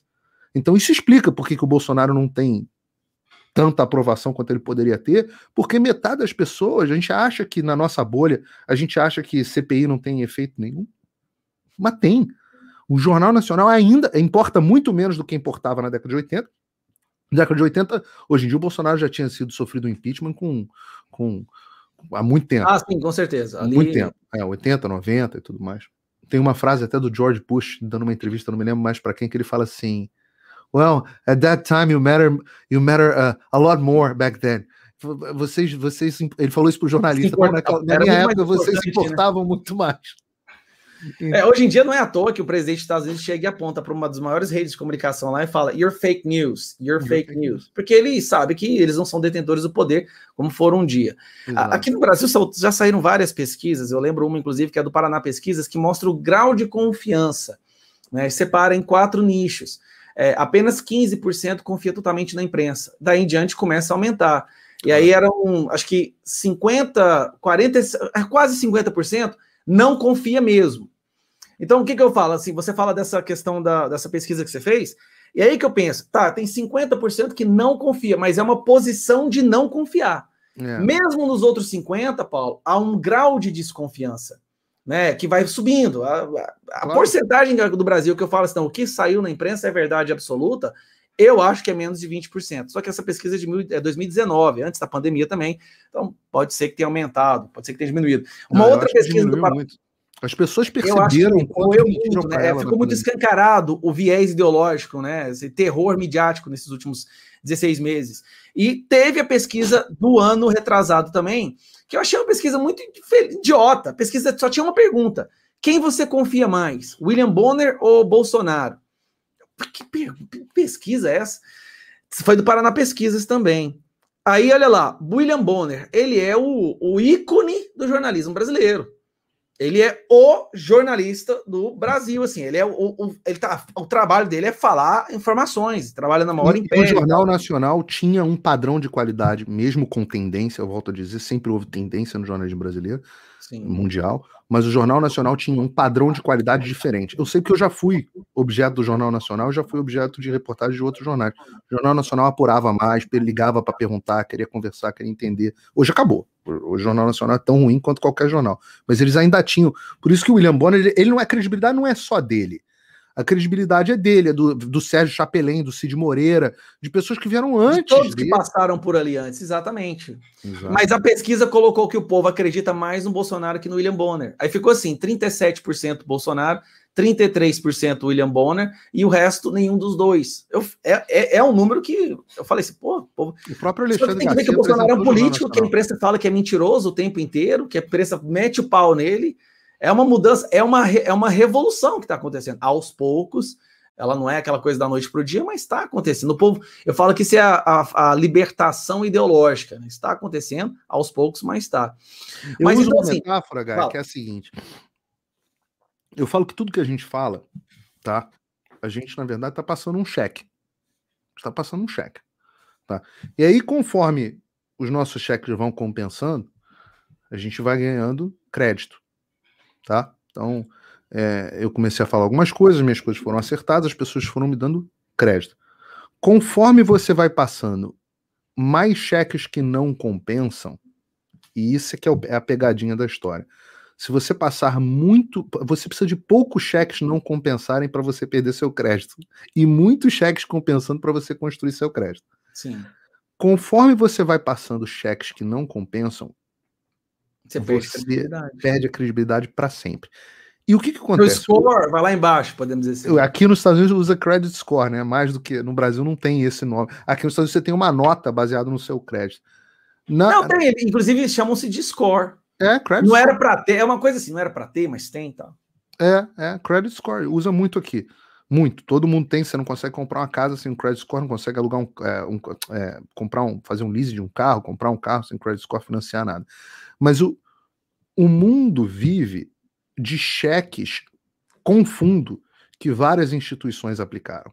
O jornalismo passou muitos anos passando cheques que compensaram, era assim que as pessoas se informavam. É, na maior parte do tempo, o jornalismo passou grandes bons cheques. Não foi só o jornalismo, ciência, por exemplo, a comunidade científica passou grandes cheques, as universidades passaram cheques que, que compensaram durante muito tempo. O que, que, a que, que a esquerda fez? Sabendo que estes caras tinham um credit score muito alto, a esquerda foi lá e ocupou esses caras. A justiça, a justiça já foi muito mais confiável do que era. Apesar do brasileiro não confiar tanto na justiça, porque a justiça brasileira é muito ruim, o sistema judiciário era mais confiado do que os outros poderes. O brasileiro tinha mais respeito por um juiz do que tinha por um parlamentar. Porque os parlamentares brasileiros passam cheques sem fundo há muito tempo. Então é. o mundo foi. A, o, o, promotor de justiça, funcionário público, né? os caras foram lá e ocuparam essas instituições. E elas estão há alguns anos passando cheques sem fundo. Paulo, eu gostei muito dessa analogia, que é o, esquerda, é o que a esquerda faz em qualquer lugar. Ela chega, gasta a riqueza adquirida, absorvida por é outros e depois destrói a reputação. É fizeram isso com a imprensa. É, é gastaram crédito que a imprensa tinha construído ao longo dos anos e agora está aí, é uma instituição descredibilizada. É exatamente. Não, eu gostei, gostei dessa. É o que a esquerda faz em todo lugar, em toda nação. Ela chega. Os gafanhotos, né? Margaret Thatcher, né? Os gafanhotos. Né? Margaret só é bom até acabar o dinheiro dos outros. É exatamente o que eles fizeram. Vai, vai, a mesma coisa com a reputação. Eu falo o seguinte: você fala, para para pensar. Hoje em dia tem gente que acha que a Terra é plana. Você fala assim, porra, mas como é que pode isso? Eu falo, eu, eu sei de como é que pode. O que pode que as pessoas. Assim. vai. É, o que pode que as pessoas. E, e impressionante o, o, crescimento do terraplanismo. O que pode é que a ciência está tão dominada pelo establishment e pela, por agendas que não são científicas de fato. As pessoas estão vendo mentiras e mentiras e mentiras da comunidade científica e as pessoas passam, passam a dúvida, a, a, perdeu a credibilidade, porque você não sabe que a Terra é esférica. Você não, não, não estudou, sei lá, o teorema. Não chegou a essa percepção através dos seus próprios sentidos, né? Não, não. Nem, nem você mesmo estudou a teoria lá do Ptolomeu, sei lá quem, os sistemas. Você não estudou isso. Você se baseia na opinião de pessoas que estudaram mais esse assunto que você. Todo o que é apresentado como fato, né? Você se baseia naquilo que é apresentado como fato. Claro, e, e, antes que alguém pense que eu estou defendendo o terraplanismo, não, eu estou explicando. Hoje é assim, Paulo, tem que tomar cuidado. Tem que tomar cuidado, não, porque daqui a pouco alguém corta e fala assim, o Paulo tá. E pode acontecer ainda, alguém corta e fala: olha aí, o Paulo é terraplanista. Como Olavo de Carvalho, num debate onde ele falou que queria entender a, plani, a planicidade da água, que tal. Isso, Eles, Nossa, Olavo é, é terraplanista. Nada a ver. É. Mas, mas, o que, mas o meu ponto nessa história é o seguinte: é, o que leva a esse tipo de coisa são os cheques sem fundo que vão batendo e a pessoa fala assim, pô. Aí, agora, por exemplo, eu acho que tem um tema importante que gera muito. O que, aconteceu? A direita hoje, ela pega automaticamente, isso vale para o Bolsonaro, o Bolsonaro comete esse erro também. Ela pega qualquer coisa que venha do establishment e, fala, e multiplica por menos um e fala, isso é falso. Então, se o establishment começar a falar assim, beber água é bom, a pessoa fala assim, não, opa, peraí, não, não vou beber água, não. O que, que esse cara tá querendo que eu beba água? Organização Mundial de Saúde tá mandando beber água? Não. Vou parar de, vou parar de beber água. Os caras só mente. São, são bando de bando de infiltrados. Aposto que tem coisa da China aí. Aposto que tem de. Claro, o cara tem razão de pensar assim. Não, o, o, o, a, a, de chinês essa água aí? De onde que vem essa água? Essa água é da certeza, onde? Exato. O cara, o cara tem completa razão em pensar assim. Porque eu também penso. Só que, você, só que até a história, né? Até o relógio quebrado tá certo duas vezes por dia. É. E não são, não é tudo que vem da ciência que vai ser ruim. Se não fosse ciência, não tava usando isso aqui que a gente tá usando, não tava falando, tem muita coisa boa. Então, eu acho, por exemplo, que a postura que é muito mais forte no Brasil, que é a postura anti-vacina, que parte da direita tem, bem mais forte no Brasil que aqui nos Estados Unidos, tem a ver com isso. As pessoas olham e falam assim: pô, peraí, quem tá mandando eu tomar vacina? Governos, OMS, pô, vacina, pô, a vacina do Brasil para piorar ainda é feita pela China com aval do João Dória, né? A vacina mais comum no Brasil, feita pela China com aval do João Dória. Pô, e essa pandemia ninguém sabe, ninguém explica direito de onde é que vem esse troço. E qualquer um que tente falar alguma coisa é escrachado imediatamente. Exato. Aí você fala assim, pô, e os laboratórios farmacêuticos e, no entanto, pô, todo mundo vendo que ivermectina tem efeitos positivos claros. E, no entanto, esses mesmos caras que estão promovendo a vacina não querem que a gente tome ivermectina. Claro, eles enchem, enchem a burra de dinheiro com vacina. E aí, qual é o raciocínio automático das pessoas? Vou tomar essa porra de jeito nenhum. É, é, é o chefe. É o que você falou, né? E ainda queriam obrigar. Para piorar, ainda queriam obrigar as pessoas. O cara fala assim: Ué, mas se é bom, por que, que eu tô, tenho que ser obrigado? E mais, aqui nos Estados os caras os caras estão vendo as pessoas aqui nos Estados Unidos tomando vacina e as autoridades falando: não, mesmo que você tome vacina, você tem que continuar usando máscara e trancado em casa. então, peraí, então tá errado esse negócio. É claro. Quando é que minha vida volta ao normal? Eu tenho um amigo que tem uma frase que é muito boa. Ele diz assim: é, toda teoria da conspiração cresce à sombra de uma explicação mal dada.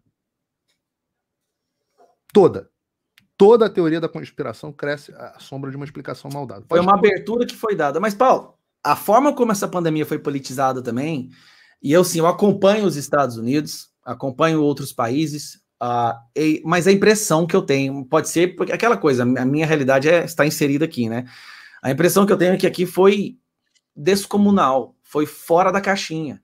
A forma como politizaram a. a você vê agora essa, essa CPI, uma CPI criada para tentar responsabilizar o presidente pelas mortes de uma pandemia mundial. Eu não vi isso em outros países. Eu não estou vendo isso em outros países. Então eu vejo que as pessoas aqui começaram. É, não é um pé atrás, o povo está com o corpo inteiro atrás. sobre toda e qualquer informação. Não tem nenhuma narrativa, né? não tem, eu vou te falar isso, não tem nenhum, é porque eu passo o dia inteiro acompanhando, eu acompanho mais a política americana do que a brasileira, sem dúvida nenhuma. Não tem nenhuma narrativa no Brasil que não tenha sido importada dos Estados Unidos. Nenhuma, nenhuma. Nenhuma narrativa que não tenha sido. Às vezes muda um pouco os estratagemas. Mas, por exemplo, o Trump também foi chamado de genocida. Também falaram que o Trump estava demorando para comprar vacina. Tu, não, não, tá, olha só, eu, não, não é o país que, assim, que mais vacinou, assim, em números é, absolutos, né? Acho que inventou vacina. Só tem vacina, e isso é que eu acho engraçado que a direita brasileira briga com a direita americana nesse, nesse caso. E por isso que eu acho que as pessoas deveriam sempre estudar política americana, porque ela é uma janela para o futuro da política brasileira. Eu falo isso sempre: o que acontece na esquerda americana vai acontecer aqui no Brasil. Inevitável. Mas o que eu acho engraçado é que o Donald. A vacina só existe, essas vacinas que as pessoas não querem tomar porque são obra da China, não sei o quê. A vacina foi criada graças ao Donald Trump, que criou a Operação Warp Speed. Ele é que acabou, as pessoas, ah, mas não testaram direito, fizeram as pressas. Graças ao Donald Trump. Porque o ciclo normal de produção de vacina ia ser de três anos. Aí o Donald Trump. E quem está usufruindo isso agora é o Biden, né? Claro. Mas, mas aí é que é a diferença de você falar assim: eu tô, eu tô preocupado com o bem da população ou com a politicagem? É. Então, mas a vacina só existe graças ao Donald Trump. Então, eu acho curioso, né? Que, que, mas assim, no final das contas, a narrativa da imprensa era, era Trump genocida. Mesma coisa, atores indo, falando, esse cara é um genocida, sei o que. Cara, é, é irritante, porque eu falo assim, não tem nada de original. Nada de original. Tem várias notícias que eu pego e vejo na imprensa brasileira e eu pego notícias de três meses antes, igual. É cíclico, igual. né? Eles, é, são mantras cíclicos que eles ficam. É, o, o, cara bebe, aprende. É uma coisa que eu, eu até hoje não sei qual é o mecanismo. Se ele é um mecanismo, se tem um, um, um, um grupo que está no, numa, no 12 subsolo, com um alien, um reptiliano sentado numa Nossa, sala azul. um conspiracionista aí, galera. Tá vendo? Sabia que o Paulo era conspiracionista. Com um mapa mundi no fundo, sabe? Falando assim. Agora, o qual é a narrativa de hoje? Rockefellers ali e tal. Rockefellers, Bilderberg. Eu não sei se existe, se isso é que tá rolando e os caras falam qual é a narrativa de hoje, ou se é um fenômeno mais orgânico, né? Se as pessoas vão pegando os trejeitos e as, e as ideias, porque elas vão se contaminando. Mas sem dúvida nasce tudo aqui. Nasce tudo aqui.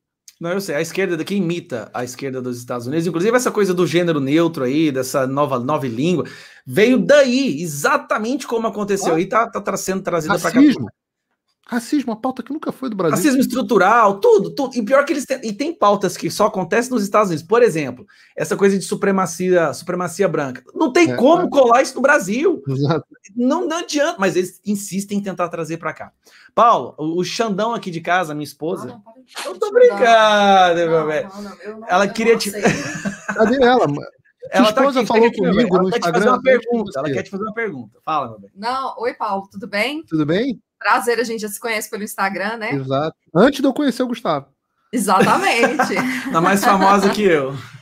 Eu faço essa interlocução, eu fico, eu fico assessorando ele. Não, eu tô ouvindo a conversa de vocês aqui. Ele me chama de Xandão porque ele quer fazer uma, uma alusão ao outro Xandão, sabe? Porque ele quer falar que, que eu sou autoritária, ditado, ditadora. É uma brincadeira. Mas o pessoal não gosta dessa brincadeira. Chega. Então tá bom. É...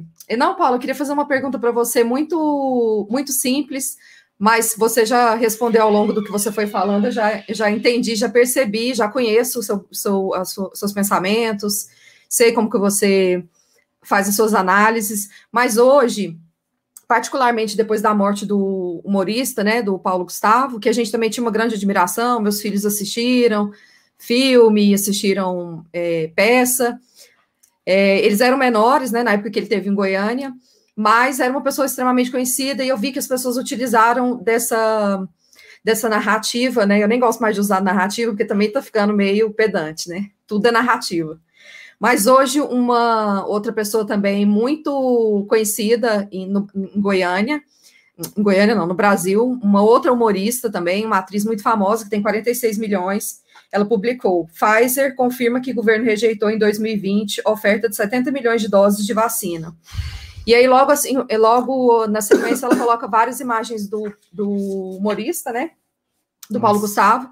E aí, dele, dele é, pulando no, na, na, deles numa lancha, e várias, ela faz essa associação. E como ela é uma pessoa querida, e você está falando que a gente não foge muito do que. Quem que é? Pode falar? É Anitta? Não, eu não vou falar nome. Não vou, eu não vou. Quem é essa porqueira? Eu não vou tá dar bom. essa ibope. Não precisa beliscar debaixo da mesa, pode ir. Mas, na sua opinião, então, é, no, nos Estados Unidos isso também acontece, né? Por que, que no Brasil está tão forte, tão forte, que você acaba, eles acabam alimentando a cultura do cancelamento de quem vai contra. Então, se você vai contra o que ela está falando, eu até mandei um comentário para ela aqui, eu não sei se eles leem, né? Porque é muita gente, mas eu mandei para você, você leu, né? Vai que cola. Mas eu, eu leio mesmo. Pois é, eu mandei para ela que, que ela está equivocada, né? Que é, não é bem assim que, que a banda toca, né? O, o, o, Bolsonaro nem tinha certeza, o governo federal nem tinha certeza que essa vacina ela era tão tão segura e tanta gente ainda estava com medo de tomar. Ao invés de clamar por vacina no, no, ano passado, as pessoas ainda estavam apresentando uma certa insegurança. Mas queria saber sua opinião com relação a essa toda essa esse frenesi que eles provocam, né? Os artistas, principalmente essas pessoas que não entendem, mas insistem em divulgar a opinião delas. É, quando qual, elas poderiam ficar caladas. Não, qual é o, isso, isso, a pergunta tem que fazer o seguinte: qual é o gold standard, né? Que, que é o, qual é o padrão ouro do país de, de vacina. Você tem dois, né? É, pode, pode tirar aqui talvez três. Você tem os Estados Unidos, é, Israel. Israel e o Reino Unido, né? Então você pa parar para pensar aqui, o, o Paulo Gustavo ele foi internado no meio de março, então ele deve ter pego o vírus mais ou menos ali o final de fevereiro, né? Então ele teria que ter recebido a primeira dose em janeiro para ele ter 70, 80% de chance de ter a primeira dose, não estou nem falando da segunda dose, para ele ter 70 ou 80% de chance de a menos de ter morrido. Nos Estados Unidos, a primeira dose foi dada em meados de dezembro. Em janeiro, os Estados Unidos ainda estavam vacinando apenas, não tinham chegado nem nos grupos de idosos, tá? Eles estavam vacinando apenas, saúde, né? apenas os profissionais de saúde. Então, assim, parando para analisar essa, essa conta, o que, que diabos essa pessoa está dizendo? Ela está dizendo que se o, que, que, a, que o, o, Donald Trump que bancou a vacina da Pfizer, foi o primeiro a comprar a vacina da Pfizer. Essa vacina só existiu os, as primeiras doses. Produção interna já, também, outro fator determinante. Outra, com insumos próprios, os Estados Unidos têm os insumos. E mais, capacidade, porque ninguém sabia como ia fazer isso na época, no caso da vacina da Pfizer, que é que todo mundo fala aí. Ninguém sabia como ia fazer, e até hoje não sabe, como é que vai fazer para armazenar uma vacina na, na, temperatura aí, que tem que estar não sei quantos graus negativos, precisa de um forno específico. As pessoas não conhecem o nível de complexidade do Brasil, né? E aí fala o seguinte: o que, que diabo essas pessoas estão falando? Elas, elas acham na cabeça delas, e eu, minha pergunta que eu faço para o André, para todo mundo, na tua cabeça o Brasil ia estar tá à frente dos Estados Unidos em vacina, não fosse o Bolsonaro, fosse um, um, um candidato hipotético na sua cabeça, sei lá, se fosse o Haddad, que foi para o segundo turno com o Bolsonaro, se fosse o Haddad, o Brasil ia estar tá vacinando mais que os Estados Unidos? Nós estaríamos sendo vacinados provavelmente com a soberana de Cuba. Provavelmente. É, ó, eu tô falando, a Marta Suplicy quer, quer trazer para São Paulo a soberana. Não, eu falo assim, o que, que Não, tudo bem se a Anvisa aprovar a soberana e quem quiser tomar a soberana, vai lá no, no negócio e toma, não tenho nada contra isso, não. Eu, eu, acho que assim, o padrão de uma vacina feita nos Estados Unidos é diferente de uma, padrão, é. uma vacina feita em Cuba, mas é, vai lá. Agora, aqui tá aqui. É, a, o Brasil hoje, hoje, acabou de sair que o Brasil ultrapassou o Reino Unido Sim no total do número de vacinas. Eu não sei se saiu o número total de pessoas vacinadas e de pessoas imunizadas também, que são aquelas que receberam nos dois, doses, né? É, nos dois. Então você tem aqui, o Brasil passou hoje o Reino Unido, como, eu tinha antecipado que ia passar. O que é uma covardia, porque o Reino Unido não é um país, né? O Reino Unido são cinco países. É. Inglaterra, é, não, quatro países, né? São 66 milhões de pessoas no total? No total, no Reino Unido, não sei quantas são, não. É, eu sei que você tem 42 milhões vacinadas em, na Inglaterra, que é o principal país, né? E aí você tem quatro na Escócia, é, Wales, né? Gales, você tem dois e Austrália. pouco. Irlanda. Não, a Austrália não entra na conta, entra como um país. É, porque a Austrália eu acho que faz parte da. Tem uma diferença, eu acho que a Austrália faz parte da Grã-Bretanha, hum. mas não é hum. parte do Reino Unido. Sim. Então é isso, é 66, então. É, tem uma, tem uma. Mas eu falo assim: você acha que o Brasil estaria melhor do que esses países? É isso mesmo? E, e, e mais? Japão. Pô, Japão é um dos países maiores polos tecnológicos do mundo. Né? O Japão é um dos maiores polos tecnológicos do mundo. É o terceiro PIB do mundo. E o Japão, uhum. quantas, quantas vacinas tem o Japão? Sei lá, uma titica. O problema lá é o Bolsonaro também? Ah, o atraso que teve nos países da Europa.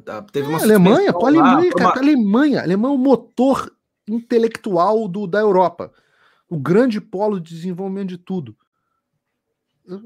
Cadê a Alemanha? A Alemanha tem 32 milhões. O Brasil tem 20 milhões de pessoas a mais vacinadas que a Alemanha. 40% a mais vacinadas, pessoas vacinadas que a Alemanha.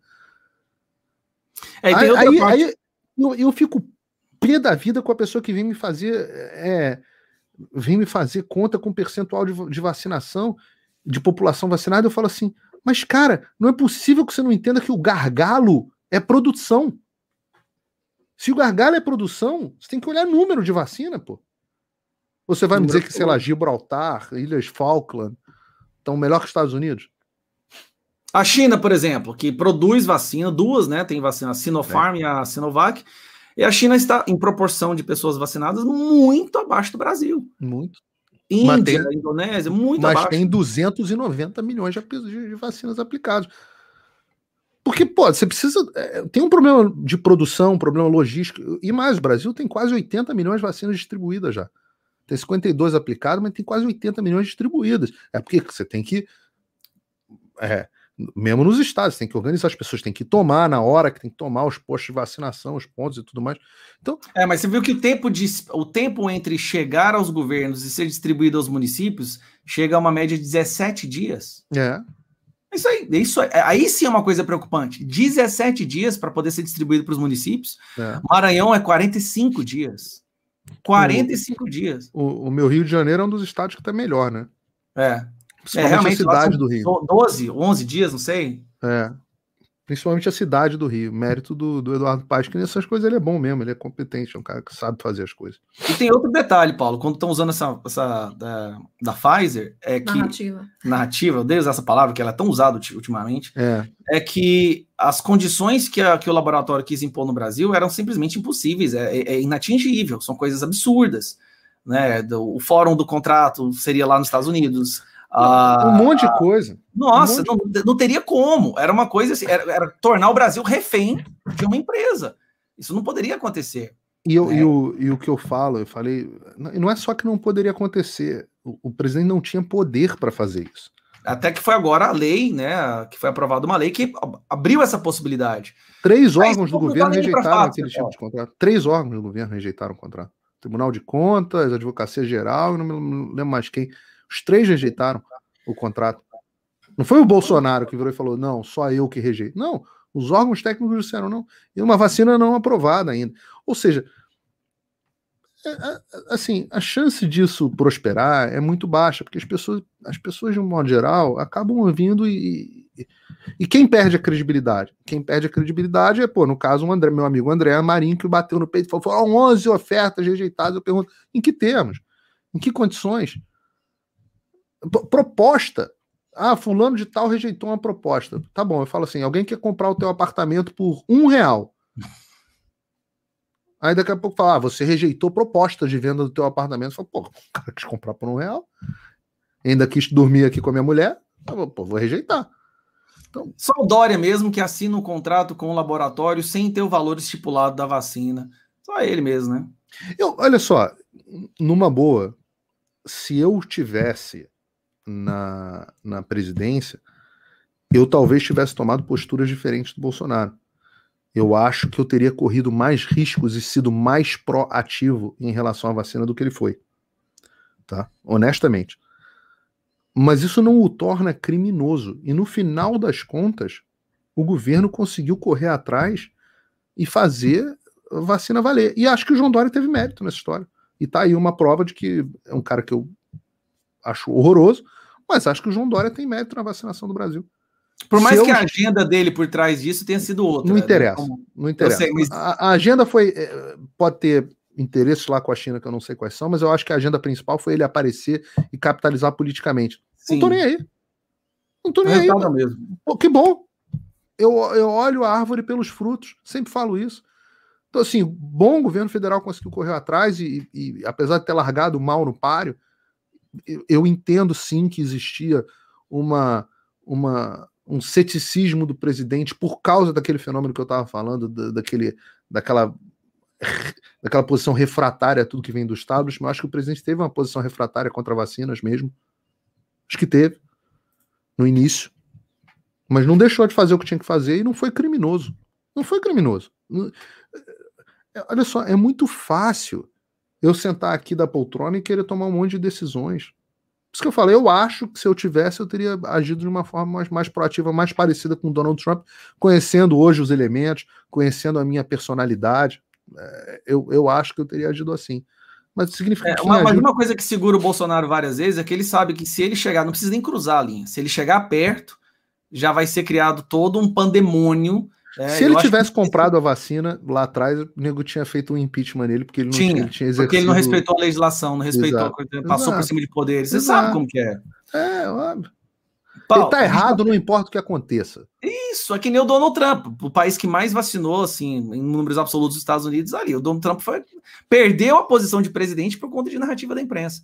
Exato. E fraude também, né? A gente tem que falar sempre da questão da fraude. É, não, Mas, Paulo, é, não bora, não, YouTube, eu tô brincando, tá bom? Tô era brincadeira, era Tudo piada. certo, legítimo, dentro da lei. A gente tá chegando aqui a uma hora e meia de live, Paula. Foi até mais do que a gente tinha combinado, o papo foi fluindo e tal. E eu queria deixar um espaço final aqui para você fazer umas considerações, que eu sei que você... Aí, aí é que horas? Que horas são aí agora? Oito e meia. Oito, ah, você vai jantar agora, ficar um tempinho com a, com a família, né? Mas... Não, minha família já deve ter ido dormir, mas... mas oito e meia? Que que é isso, é? Criançada tem que dormir oito horas. Eu tenho filha de, cinco, de, de quatro anos e meio e seis anos. Aqui é oito horas. Ah, não. O Paulo é ditador na casa dele. Cara, Pô, tem que fazer igual é, eu. Aqui eu sou igual a Alexandre Moraes. Não, Poxa. tem que botar elas para ver. É o Xandão da casa dele. Ó, o Paulo tá mais conservador. Paulo, vou deixar aí um espaço para você falar, deixar suas coisas, chamar para suas redes sociais, quem ainda não te segue. Então, quem, me, quem não me segue ainda, me siga. É, meu Instagram é o Real P Figueiredo, meu, meu Twitter também é Real P Figueiredo. Agora tem Facebook, eu tenho uma página no Facebook nova, que pouca gente sabe. E tô no Telegram também, canal no, no, com o meu nome, Paulo Figueiredo t.me barra Real P Figueiredo. É muito fácil. Real P Figueiredo fica fácil para as pessoas acharem. E, e aqui, que eu falei para você de, de primeira mão, muita gente, muita gente mesmo, assim, eu fico até sem graça da quantidade de gente que me falou, pô, sei, fiquei de... Primeiro, o curso, quantidade de gente que entrou no curso, eu nunca imaginei que fosse ter mil alunos na primeira turma é, e uma quantidade enorme de pessoas que ficaram fora e falaram, Paulo, a gente ficou fora, a gente ficou fora, pelo amor de Deus, uh, abre, abre de novo, abre de novo, abre de novo. E eu estou esse tempo todo esperando para abrir, porque eu estou muito dedicado escrevendo curso e tudo mais.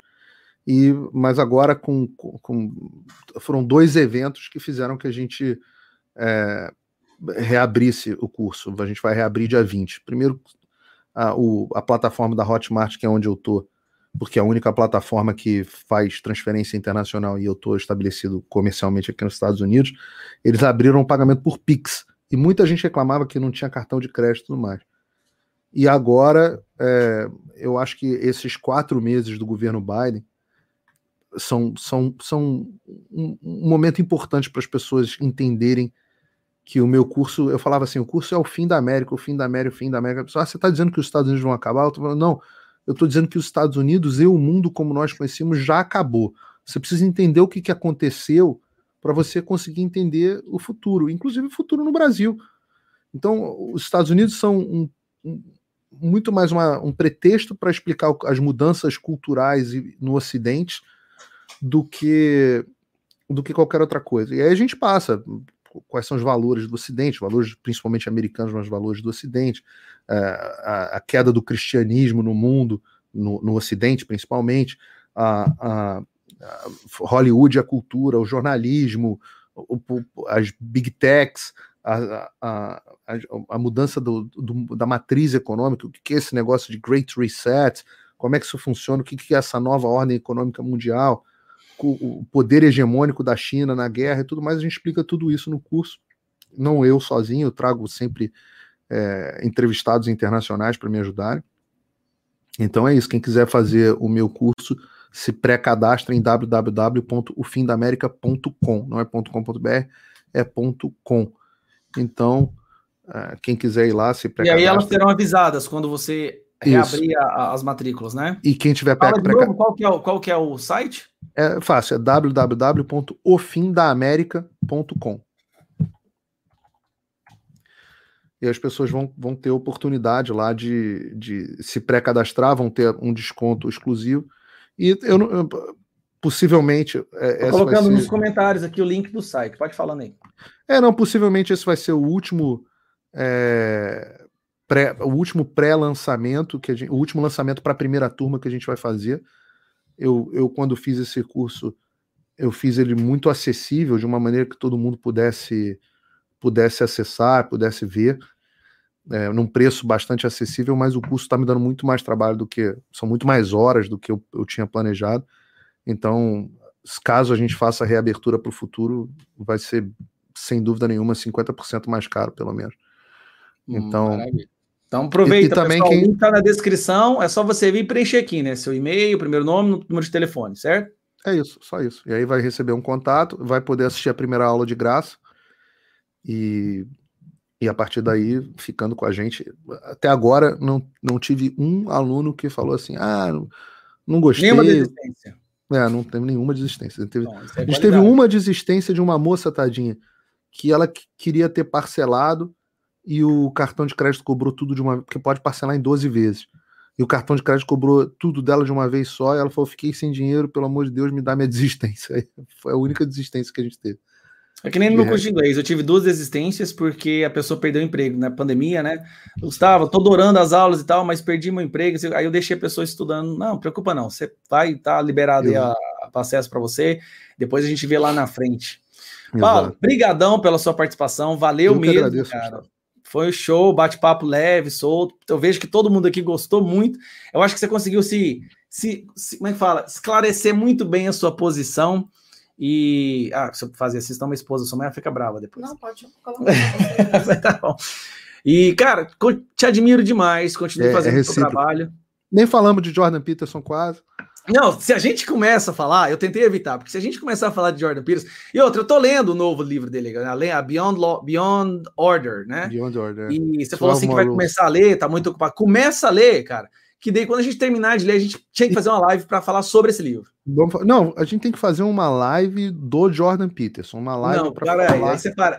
É, é, uma live para falar do Jordan Peterson. Live do Jordan Peterson, Paulo Figueiredo e Gustavo Gaia. Pode Pronto, vamos, vamos, ó, vou falar com você no WhatsApp, vamos marcar essa live. Eu quero Isso. que o povo brasileiro tem que ler mais Jordan Peterson, cara. Ele é uma leitura fácil, ele escreve de uma maneira que você, assim, tirando Maps of, Maps of Mind, né? Mind, Maps of Meaning, que é uma coisa muito técnica, os livros dele é, é, explica aquilo que você tem uma intuição, mas nunca conseguiu colocar em palavras, né? É sensacional é. o livro dele.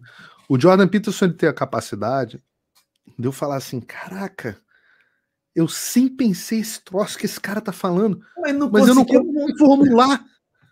Uhum. Eu não conseguia formular isso. Caramba, muito obrigado. É isso, cara, é uma gratidão. E eu tô querendo acabar logo com essa pandemia, que eu quero visitar ele, dar um jeito de tomar um café com o Jordan Peterson. Custe o que Pô, custar. Meu sonho, meu sonho. Eu já fui, eu já assisti a palestra dele e tal, encontrei ele lá, mas não, não tomar um café com ele é meu sonho. Nossa, ele... Gustavo, não dá, não dá conta, não. Aqui em Goiânia, quando o Gustavo começou a falar do conservadorismo, bem no, acho que no começo do ano passado, ou final de 2018, o pessoal perguntava qual que é o, o quem é a pessoa que o Gustavo admira e começou a, a querer falar a respeito desse assunto, né? Quem que é o quem que é o guru, ou então quem, o que que o Gustavo estudou? Eles me perguntavam o que, que o, é, o povo achava estudou. que O povo achava que eu era do Olavo, do, do Olavo, Olavo, Olavo.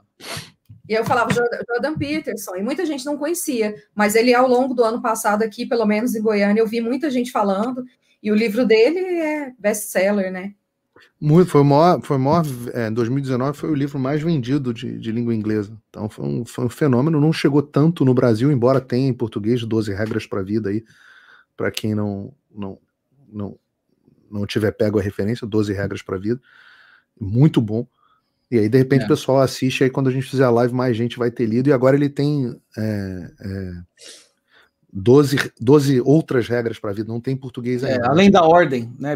É, porque o, o primeiro livro chegou, é. não tem português ainda, pessoal. Então esse aí vai demorar um, alguns meses para sair uma edição dubla, é, dublada, não, traduzida, né? Então, mas se você fala inglês, vai lá e procura. Jordan Peterson, se você quer uma leitura que vai te ajudar muito é para mim Jordan Peterson, assim, gosto muito do Olavo, acompanho o Olavo e tal, mas o Jordan Peterson para mim. O próprio é um... Olavo gosta do Jordan Peterson. Gosta, ele já falou várias vezes, né? Vai, o Jordan Peterson é um realista. Eu lembro que ele usou esse termo assim, né?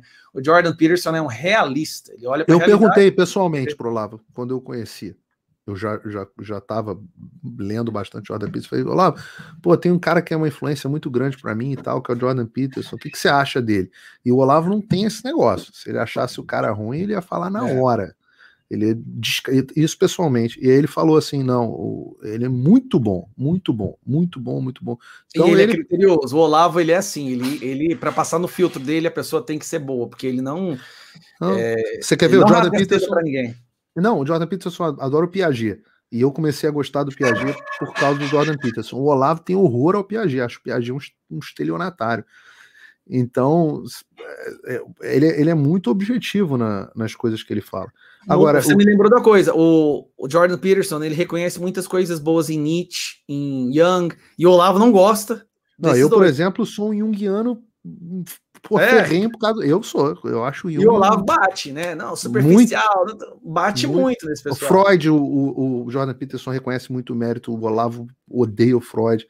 O Nietzsche, ele diz que a gente entendeu o Nietzsche, que todo mundo entendeu o Nietzsche errado, que o Nietzsche tinha razão no que ele estava falando. Isso é uma discussão que ele pode ter um Principalmente dia. em relação ao comunismo, né? Ele falou que o Nietzsche foi um, ele foi um, Não, visionário. Eu falo, eu falo, isso na aula 2 do curso. O, o Nietzsche, o, o, ateísmo nietzschiano, a ideia do Nietzsche de que se a gente perdesse.